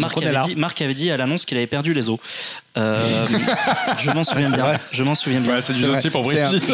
C'est un de mes. C'est un de mes. jeux- Je peux introduire? Je peux bien sûr, vas-y, allez, fais-toi plaisir. C'est un de mes jeux vidéo préférés. Enfin, c'est un des, c'est un des jeux vidéo auxquels j'ai le plus joué Je et auquel que, ouais. que j'ai le plus refait. Je l'ai terminé euh, Moi, je, je pense qu'on l'a fait une dizaine de fois quand on plus était petit. euh. facilement une dizaine de fois Ah, et je me suis De quoi s'agit-il? en démarrant le remake, je me suis rendu compte que je me, je me rappelais des dialogues des personnages par cœur. C'est la- c'est un Zelda. C'est le premier Zelda de, qui est sorti à, sur Game Boy en sur Game Boy en 93. 1993 qui a eu un deuxième succès en 98 parce qu'il est ressorti sur Game, Game Boy, Boy Color. Color. Et bah, c'est toujours pareil, hein, c'est Link Alors qui non, a euh, bah non. quelque chose à sauver, mais Oui. justement, Alors pas- justement, c'est c'est- vas-y. dans Zelda. Bon, j'allais dire, je te regarde Mathieu, mais tu n'as pas joué à Zelda, donc je vais plutôt regarder Marc, euh, parce que Jean-Victor, a priori, n'a pas, Ou- n'a ou pas de Alexandre. Eh, J'ai fait des Zelda dans ma ville, hein, calmez-vous. Ou Alexandre Serre qui nous écoute j'ai fait. The Wind Waker. Tu as peut-être fait des Zelda Non, pas de Zelda. Ok. Euh, donc en fait, dans, en général, dans Zelda, on est donc Link qui arrive, euh, qui, qui, qui doit sauver une princesse du méchant Ganon. Zelda et ça se passe toujours dans le même monde, Voilà, dans le ça- monde des Hyrule, et, euh, et il doit sauver le méchant qui s'appelle Ganon. Là, en l'occurrence, euh, c'est une histoire qui est assez différente dans le sens où Link arrive, échoue sur une île. Ouais, son bateau euh, est pris dans une tempête et il échoue, il perd connaissance et il se réveille sur une plage, sur une île. Et il n'y a pas de princesse Zelda. Bon, il y a une fille quand même qui s'appelle Marine qui lui ressemble quand même vachement. Et, euh, et il doit tout faire en fait pour euh, essayer de réveiller l'espèce de dieu qui est un poisson rêve. Figurez-vous, un, un poisson géant en gros. Une baleine géante avec des ailes. euh, pour pouvoir Attention, repartir parce qu'un poisson et une baleine, ça n'a rien à voir, monsieur. C'est pas du tout pareil. Tout à fait, c'est vrai, tu as raison. Euh, une baleine euh, qui est donc pour repartir, pour repartir de cette île, pour rentrer chez lui, il doit réveiller le poisson rêve. Et donc, Pour euh, faire ça, il doit réunir huit, huit instruments de musique qui, qui combinés joueront un une thème, mélodie. une mélodie qui réveillera cette baleine, euh, baleine volante qui est vachement inspirée des baleines volantes de- des, des mythes japonais qu'on avait vu dans. Il y en a une dans Le Garçon et la Bête notamment. C'est un peu. Et, le- et le comme d'habitude, dans les histoires de Zelda, on n'a pas du tout l'impression que les mecs prennent de la drogue. un petit peu. Pas du tout. Et, et euh, moi, ça me, s'appelle l'imagination, monsieur. et moi, je me souviens effectivement, c'est un jeu auquel on a énormément joué quand on était petit. Euh, je pense qu'on doit toujours avoir la cartouche Game Boy euh, quelque part.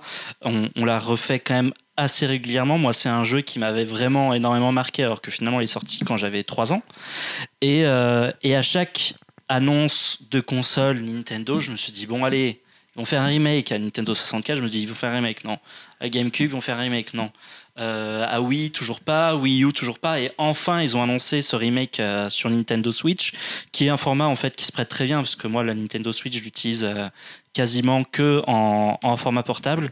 Alexandre vient de montrer sa Nintendo Vous ne Switch. voyez Comment pas, dans un podcast Exactement, salut. Et, euh, et en fait, moi, dès que j'ai allumé le jeu, j'ai retrouvé tout de suite euh, le jeu auquel j'avais joué dans, il, y a, il y a, je pense, plus d'une vingtaine d'années. Euh, Je commence à être vieux, hein, vous vous rendez compte, je peux dire une vingtaine d'années. À l'époque, c'était pas pareil, je peux vous le dire. Ah, hein. Eric Neuf dirait que c'était mieux avant. Euh, et, euh, et comme Marc, en fait, je me souviens de pas mal de choses. Donc le jeu, euh, pour le, je, je suis en train de le faire très très rapidement parce que encore une fois, je sais qu'il faut aller de ce point-là à ce point-là, qu'il faut aller chercher ça, que tel palais ressemble à ça, des choses comme ça. Mais j'ai un vrai bonheur euh, à rejouer à ce jeu, sachant que euh, ils ont remis un petit peu le gameplay au goût du jour avec euh, un espèce de gameplay un petit peu plus euh, Un peu plus fluide, contemporain, plus fluide. Ils ont adapté aussi le, au fait qu'il y a plein de boutons sur la Switch, alors que sur le Game Boy, il y avait que, il y avait que deux boutons d'action. Alors, C'est intéressant. Donc ici, on dit le Game Boy. Oui, c'est un Game Boy, on dit un Game. Boy, c'est écrit dans, la, dans, le- dans le mode d'emploi, il est écrit un Game Boy, voilà. Euh, J'ai Ah, perdu donc sur le Game Boy, dire. il y a- Ce que je voulais sur dire. Game Boy, il y a Il y, avait sur la, la Switch à 8 boutons, à huit boutons d'action, le, le Game Boy il y en avait que deux, donc euh, il y a beaucoup de choses qui sont intégrées. Par exemple, le, bouclier du personnage, c'était une option. Tu devais sélectionner le bouclier et le mettre à un des deux boutons d'action, et tu pouvais du coup ne pas tout le temps avoir le bouclier sur toi et du coup te prendre des coups. Dans cette nouvelle version, maintenant qu'il y a plein de touches, le bouclier c'est un truc que tu as tout le temps en permanence et tu peux tout le temps te protéger. Pour moi, c'est un, un vrai bonheur de rejouer Ouais. à ça. Je, je suis en kiff total et je pense honnêtement que, encore une fois, je vais refaire le jeu parce que là, je l'ai bientôt fini. Euh, je vais refaire le jeu euh, pas mal de fois. Il y a une direction artistique qui est assez cool en fait. Plutôt que de chercher à rester dans le côté pixelisé des années 90, ils sont passés à un truc en 3D en gardant le La vue- en, en gardant la gar- même en vue. gardant en fait. la vue du dessus et en gardant un aspect très très coloré. C'est euh, c'est très fluo, c'est très cartoonesque. Le, le, le petit Link, le- la modélisation de Link dans cette version-là, c'est quasiment une figurine en plastique Moi, qui a moi des me petits fait reflets. penser, alors, alors je, rentre, je, je, je prends ta question après Mathieu, mais je rentre dans, je rentre dans le détail, me fait un peu penser au niveau du, du design. Alors je vais juste parler avec Marc, parce que personne ne va comprendre. Ça me fait un petit peu penser à Minish Cap, à Zelda. Ouais, il y a un peu de ça. peu. Et on a un peu l'impression, euh, Nintendo vend des petites figurines en plastique qui s'appellent des amiibo qui vont avec les consoles et qui, ont une- qui peuvent interagir avec la console. Et là, on a presque l'impression qu'ils ont mis l'amiibo dans le jeu.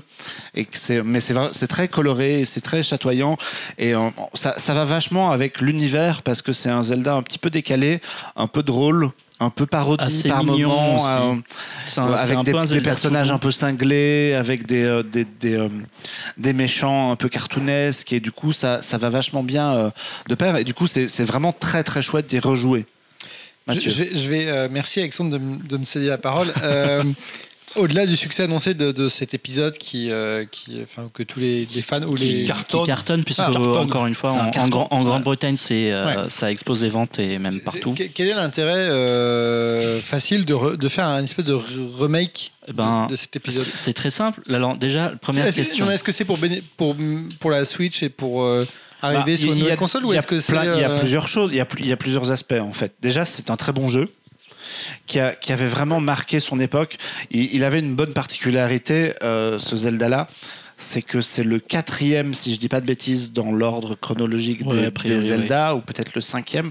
C'était le premier qui avait une histoire dense, avec de vrais dialogues, euh, avec de vraies relations entre les personnages, avec il y avait avec un, un peu de mystère parce que le jeu passe son temps dans, dans les cinématiques à osciller entre est-ce qu'il est vraiment sur une île ou est-ce qu'il est complètement évanoui et c'est un rêve?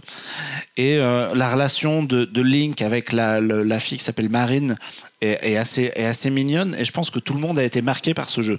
Donc déjà, il y a un, un gros public qui veut y rejouer et qui ne peut plus puisque Ah, Sauf, sauf- ah, sauf si tu es à moins, ça sur ton à moins de passer, si à un- moins de passer par de- d'avoir un, un vieux Game Boy chez ou si toi ou, toujours un Game Boy. ou de pirater, t'es coincé. Donc il y avait cette volonté-là. Puis, il y avait le- puis ça permet de ressortir un Zelda sur Switch en attendant une potentielle suite à, C'est suite à Breath of the Wild. Oui, parce que du coup, le dernier titre dont on parlait euh, me semblait terriblement ambitieux. Ah oui, oui, ça n'a rien à voir. C'est- assez différent. hein. Sur Breath of the Wild, on était beaucoup plus sur un, sur un, sur un monde ouvert, un jeu d'aventure, euh, presque finalement à la Assassin's Creed. Là, on reste quand même sur un jeu qui est. euh, c'est su- c'est super mignon, quoi. C'est un, c'est un jeu qui est super mignon. Et puis le, le- le Zelda qui est sorti sur Switch, Breath of the Wild, t'avais cette idée que les joueurs peuvent faire à peu près tout ce qu'ils veulent Oui, c'est et, ça. et, Ouais. et qui créent, Alors que là, créer du gameplay là où là t'es sur un dérail quoi. Il y a pas de- c'est c'est clair et net la direction artistique est complètement différente volontairement Ouais. Euh, c'est vendu comme étant très court il y a euh, il y a officiellement 8 heures de jeu alors que Breath Ah oui. of the Wild moi j'y ai passé une centaine d'heures Et Donc- tu l'as toujours pas fait à 100%. et je l'ai pas fait à 100% Je voudrais pas qu'on ait l'impression que ce nouvel épisode est un truc de grosse feignasse Non, non, pour non, euh, non, non, occuper l'espace. Et, en- et moi, ce que je trouve assez intéressant, c'est que ça peut aussi, enfin, encore une fois, c'est un, c'est un très très bon jeu. Donc du coup, ça peut permettre à des, à des nouveaux, à des nouveaux, des nouveaux joueurs, des jeunes en fait, qui ont jamais eu de Game Boy, qui ont grandi, ne serait-ce qu'avec la Wii ou, ou avec la GameCube, de découvrir. euh, des, Alors, on dit découvrir- le GameCube. Hein. On dit. Non. un cube de jeu, comme Non. si c'était un jouet de garçon. Ah, moi j'ai toujours dit une mais Non, non, mais les gars, il va falloir être d'accord. hein. C'est le un GameCube et Game le Boy Game Boy. et une Ah oui, GameCube voilà. toujours hein. C'était un cube. Coupe ton C'était micro. Une cube. Coupe ton micro. C'est la Euh, partie c'est la un plus- débat la- important. La C'est plus intéressante de ce podcast. Voilà. voilà. Désolé. ouais, mais Mais par, par exemple, et je trouve que c'est un jeu qui, qui est assez accessible, euh, beaucoup plus que Breath of the Wild, par exemple. Mathieu, je pense que si je te file la Switch euh, entre mes mains, tu pourrais tout à fait jouer à, C'est la fin de ma vie, mais. J'aurais plus de Il y quotidien. a un peu de condescendance dans ça quand même.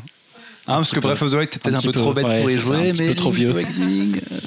Et euh, non, Est-ce enfin, qu'ils ont rajouté des trucs au jeu ou est-ce que c'est littéralement la même alors, chose ils ont rajouté. Alors moi, j'avais pas, Alors, j'avais ils pas ont- joué à la ils- version color, mais ils ont oui, rajouté alors des trucs de la déjà, version quand, color. quand le jeu était ressorti en 98, en colorisé, ils avaient joué sur le fait que le jeu passait en couleur. Ils avaient rajouté un donjon qui, euh, où toutes les énigmes étaient basées sur la couleur. Il, il est présent. Malin chez Nintendo. Ils ont rajouté euh, des coquillages. Il y a des coquillages à collecter dans le jeu. Oui, on peut parce que collecter ça, des dé- ça coquillages pour avoir des une nouvelle pouvoirs, épée. en fait. Ah, je vais Ça repasser à la question. Ah, dis donc. Donc, euh, ils, ont rajouté, Waouh. ils ont rajouté. Moi, je, je constate des petits changements de, dans des petites choses. Là, j'ai fait un, un boss de fin euh, hier soir, un boss de fin de, de palais, et on le bat plus exactement de la même manière. Il est un petit peu plus compliqué. À la- à l- à l'inverse, il profite vachement de la Switch et des capacités de jeu de maintenant. Par exemple, il y a une grande carte du jeu sur laquelle tu peux mettre des repères. Tu peux punaiser des Tu repères pour dire Zelda. revenir. Et là, tu pouvais, avant, tu avais une carte méga simplifiée et tu te démerdais. Le, si tu croisais un coffre et que tu oubliais son emplacement, tu oubliais son fini, truc. quoi. Là, ils, ils ont vachement modernisé ça. Et il y a un éditeur de donjons. Ils ont rajouté un, un, petit éditeur. tu peux, un croi- palais. tu peux, euh, éditer ton donjon, mettre tes salles, tes pièces, tes coffres euh, et le faire après comme un niveau. Et du coup, c'est un, c'est un jeu qui est un peu optimisé pour la Switch? Oui, oui, bah, enfin, c'est ça sort que sur Switch, donc du Ouais. coup, euh, Mais c'est- c'est- c'est- il y a c'est pas de. Oui, parce que ceci dit, c'est- de pour ça, quoi. ceci dit, il paraît que le jeu est pas très bien optimisé, que des fois ça rame. Alors ça rame un petit peu, c'est vrai que C'est parfois. quelque très bizarre parce que Nintendo C'est- c'est quand oui. même des, des maniaques en Oui, matière, et en mais- plus le jeu n'est pas non plus, euh, enfin visuellement c'est pas c'est pas Breath of the Wild justement où là c'était c'était assez chiadé. Euh, ouais, y a là il y a certains moments où tu rentres dans tu rentres sur un sur un écran où il y a pas mal de trucs à l'écran, tu sens que euh, fait ouais, tu sens que ça rame un petit peu. Mais ça n'enlève euh, ça n'enlève rien au, au plaisir au plaisir que, que j'ai retrouvé. Et alors c'est marrant parce que j'avais j'ai lu pas mal de critiques euh, notamment dans mes potes sur Facebook qui me disaient ouais c'est quand même super facile et tout. Et je me pose vraiment la question si est-ce que c'est facile ou est-ce que juste on se souvient par cœur du jeu et euh, et, euh, et de et donc du coup pour nous c'est plus facile. Moi je me souviens que Marc justement euh, il avait acheté le jeu et et deux heures après il me fait ouais c'est j'ai fini le premier niveau.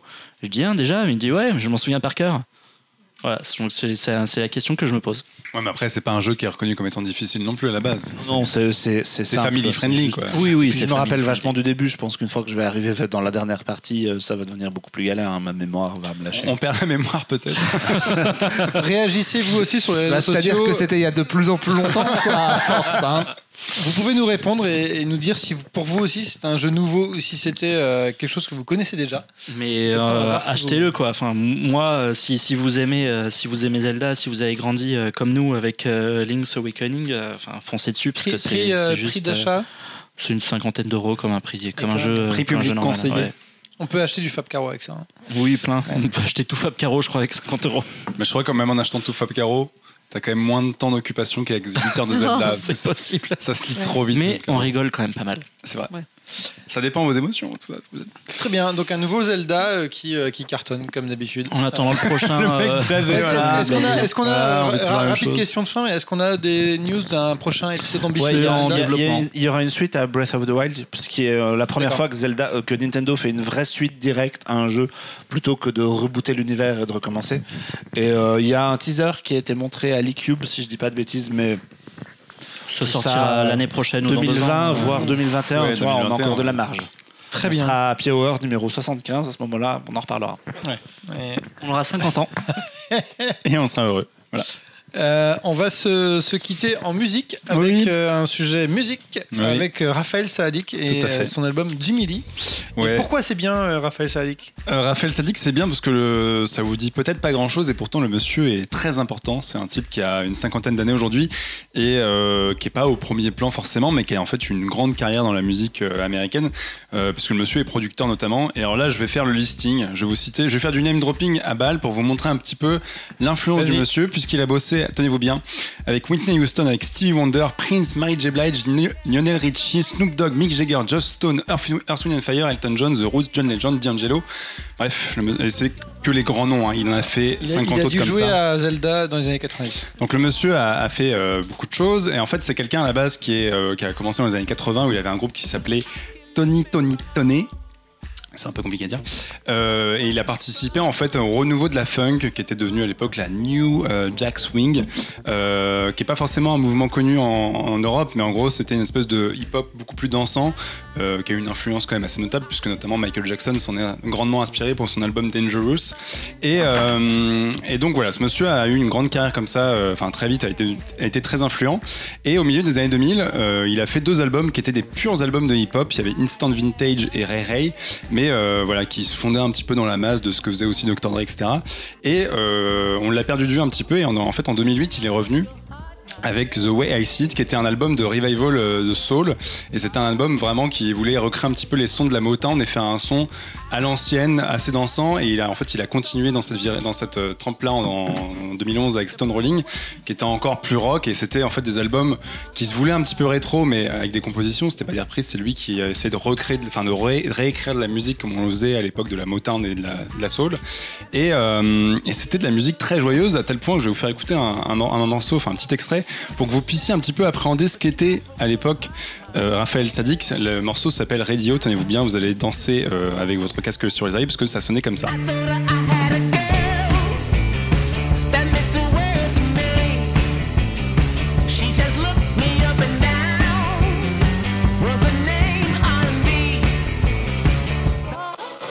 Voilà, donc là, un seul coup, vous avez fait un voyage euh, de 30 ans en arrière, c'est formidable. C'est très rock old school. C'est très rock old school et un peu soul effectivement.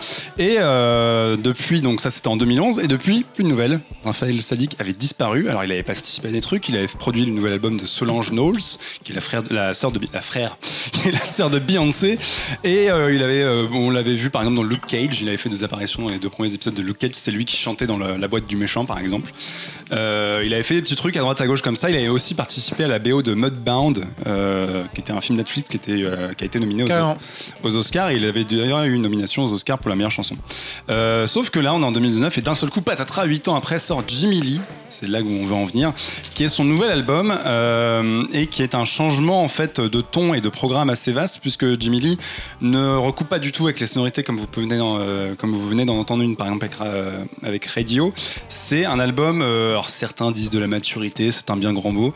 C'est un album en tout cas qui est euh, vraiment très différent de ce qu'il a fait auparavant parce que c'est il y a toujours évidemment cet héritage euh, de sonorités funk, soul, groove, classique, etc., R&B. Et en même temps, c'est quelqu'un qui s'est dit, euh, bah, il est quand même grand temps d'évoluer et de faire autre chose euh, pour situer un petit peu le mood, parce qu'on est quand même sur un, un changement d'époque. Par exemple, Stone Rolling, c'était à l'époque d'Obama et tout allait bien aux États-Unis. Maintenant, vous le savez, il y a un président avec des cheveux orange qui est un petit peu différent. Et visiblement, ça l'a vachement impacté, Raphaël Sadik, euh, puisque euh, bah, il a perdu un petit peu foi en l'humanité, a priori. Par exemple, le titre, euh, le titre de l'album, Jimmy Lee, euh, c'est pas n'importe quoi en fait pour lui, puisque c'est le nom de son frère qui est mort d'une overdose en 98. Voilà, Donc, déjà le mec arrive et, et fixe un petit peu le programme. Et en fait, cette tristesse-là, je sais pas si le mot est tout à fait juste, mais en tout cas, cet état d'esprit-là va infuser tout l'album, et ça n'a rien à voir avec euh, ce qu'il avait fait en 2008 en 2011. Euh, Il y a un son, en fait, c'est un, un album beaucoup plus ambiant. Donc c'est moins du easy listening, c'est pas un truc qu'au premier abord t'écoutes, tu fais ah c'est super, trop cool, on s'éclate. C'est euh, en fait il a travaillé vraiment l'ambiance globale de son album qui en fait assez étonnamment, même s'il y a une atmosphère qui se dégage de l'ensemble, euh, en fait, chaque chanson est assez différente. Il arrive quand même à créer des, morceaux différents, des sonorités différentes. Mais euh, en fait, juste à lire, par exemple, les titres des chansons, tu te doutes que le gars est pas très, euh, pas très euh, OP en ce moment. Par exemple, il y a une chanson qui s'appelle The World is Drunk, où il parle de l'état des lieux du monde actuel et du fait que son frère à l'époque était très mal vu par son entourage. Ou par exemple, il y a une chanson, la chanson d'ouverture, dont on va vous passer un extrait juste après, s'appelle Sinner's Prayer, littéralement la prière du pêcheur, et pas le pêcheur qui fait de la pêche dans un étang, le pêcheur qui a commis le péché. Euh, je vais vous passer un extrait tout de suite pour que vous puissiez tout de suite appréhender le changement de mood.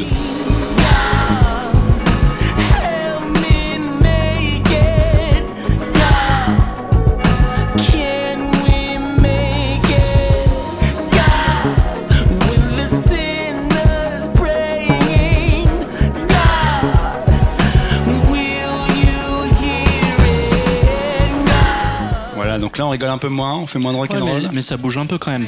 Ça bouge un peu. J'ai mis, euh, j'ai mis, un, exprès un peu tard dans la chanson, le temps que la batterie arrive, parce que c'est un, un chanson, un, morceau, un morceau qui est en crescendo. Donc le début, il y a, il y a vraiment ce chant un petit peu euh, mendiant, c'est pas du tout le mot, mais voilà où il, clame des choses et on sent qu'il a besoin de s'exprimer. Mais en fait, quand tu regardes les thèmes de l'album, c'est un album qui est super triste. Donc évidemment, il parle de, l'addiction de son frère avec une chanson qui s'appelle Glory to My Veins, euh, qui est assez explicite du coup dans le titre.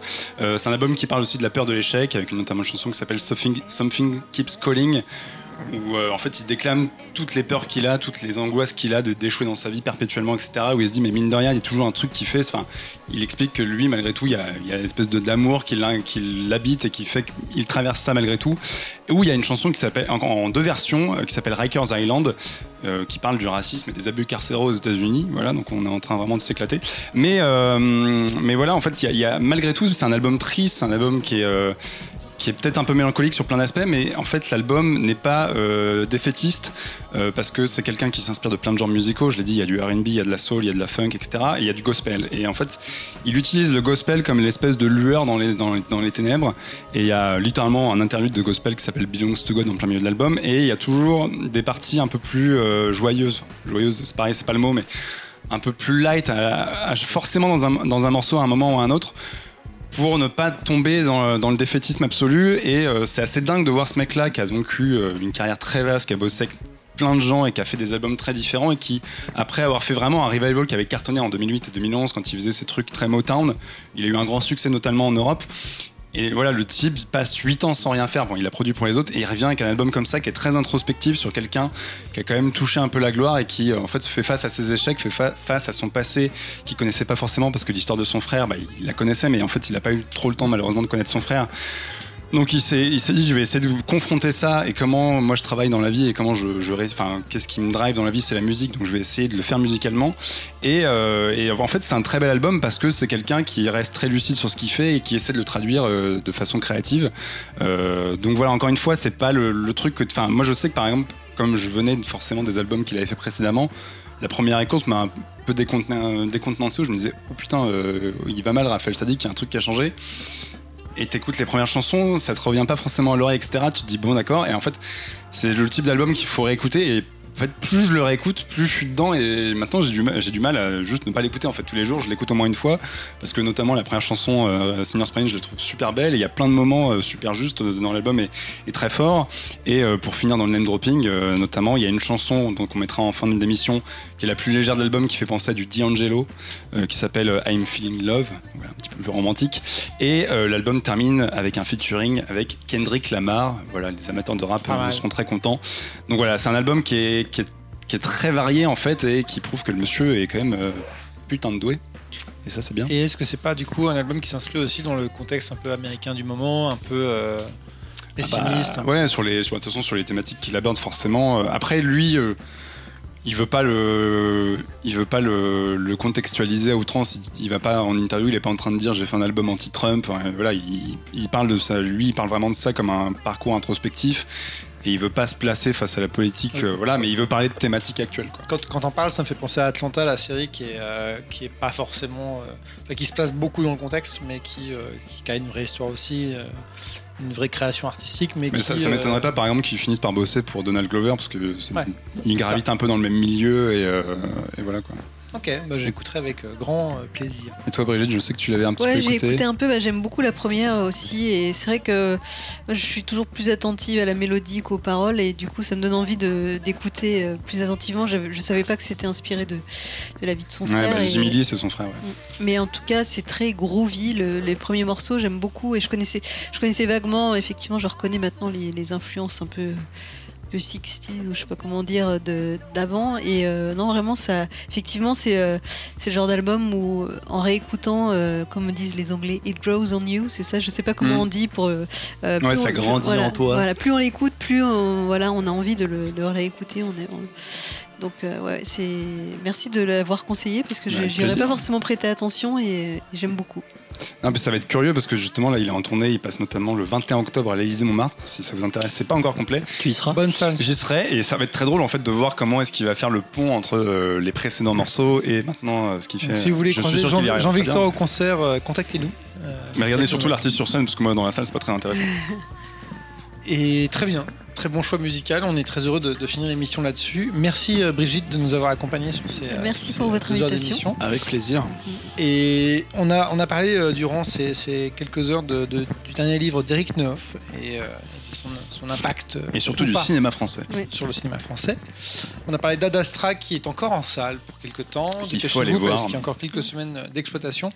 On a parlé de Dantracon, le, la, bande dessinée qui lance le label Dracou d'Arleston de Christopher Arleston. et qui euh, réserve quelques surprises, même si euh, le résultat actuel n'était pas. Ouais, mais on lira la suite. Voilà, mais on attend, on attend la suite. Il l'a lu et après il était enthousiaste. Et euh, c'est un label qui va lancer beaucoup de beaucoup de- d'œuvres différentes. Donc on, a- on attend de voir ce que ça va donner. On a parlé des Indes fourbes, euh, qui est la bande dessinée euh, de la rentrée et qui, euh, qui est une œuvre massive. n'êtes qui pas nous en a- bout de rayon pour rien, vous pouvez y aller, c'est du, c'est du bonheur. C'est sublime. Euh, on a parlé de Fab Caro qui euh, qui fait plein de trucs et qui, Et qui est adapté, qui euh, voilà. Mais euh, Fab Caro c'est une valeur sûre. On a parlé d'Unbelievable Unbelievable. Unbelievable sur Netflix qui, euh, qui est une œuvre pas si drôle en fait et qui euh, mérite euh, l'attention euh, de tout le monde. Qui est une, une œuvre nécessaire, j'ai envie de dire. Exactement. Le, le- et le qui, mot, le mot est lâché. Qui, voilà, qui n'est pas à regarder à la sortie du travail. Voilà. mais, euh, quand même. On a parlé de Undorn, qui est la nouvelle série des gens qui ont fait euh, Bojack Horseman. Bojack Horseman. Merci. Mais que vous pouvez tout à fait regarder sans avoir vu Bojack Horseman parce que c'est très bien. Euh, on a parlé de Two, Two Point Hospital, le jeu vidéo où vous dirigez un hôpital. Qui sort sur Switch et enfin sur toutes les consoles à la fin de l'année et qui a un nouvel, une nouvelle expansion qui vient de sortir. Très bien. Et on a parlé de- du conseillé. nouveau Zelda. Et comme d'habitude, Zelda, on achète. Il n'y a pas de souci. Et on a parlé de Raphaël, de Raphaël Saadik, euh, qui sortait son dernier album. Et on vous laisse en musique avec lui. Et merci à tous de nous avoir suivis. Merci. Merci. Ciao. Ciao. Salut.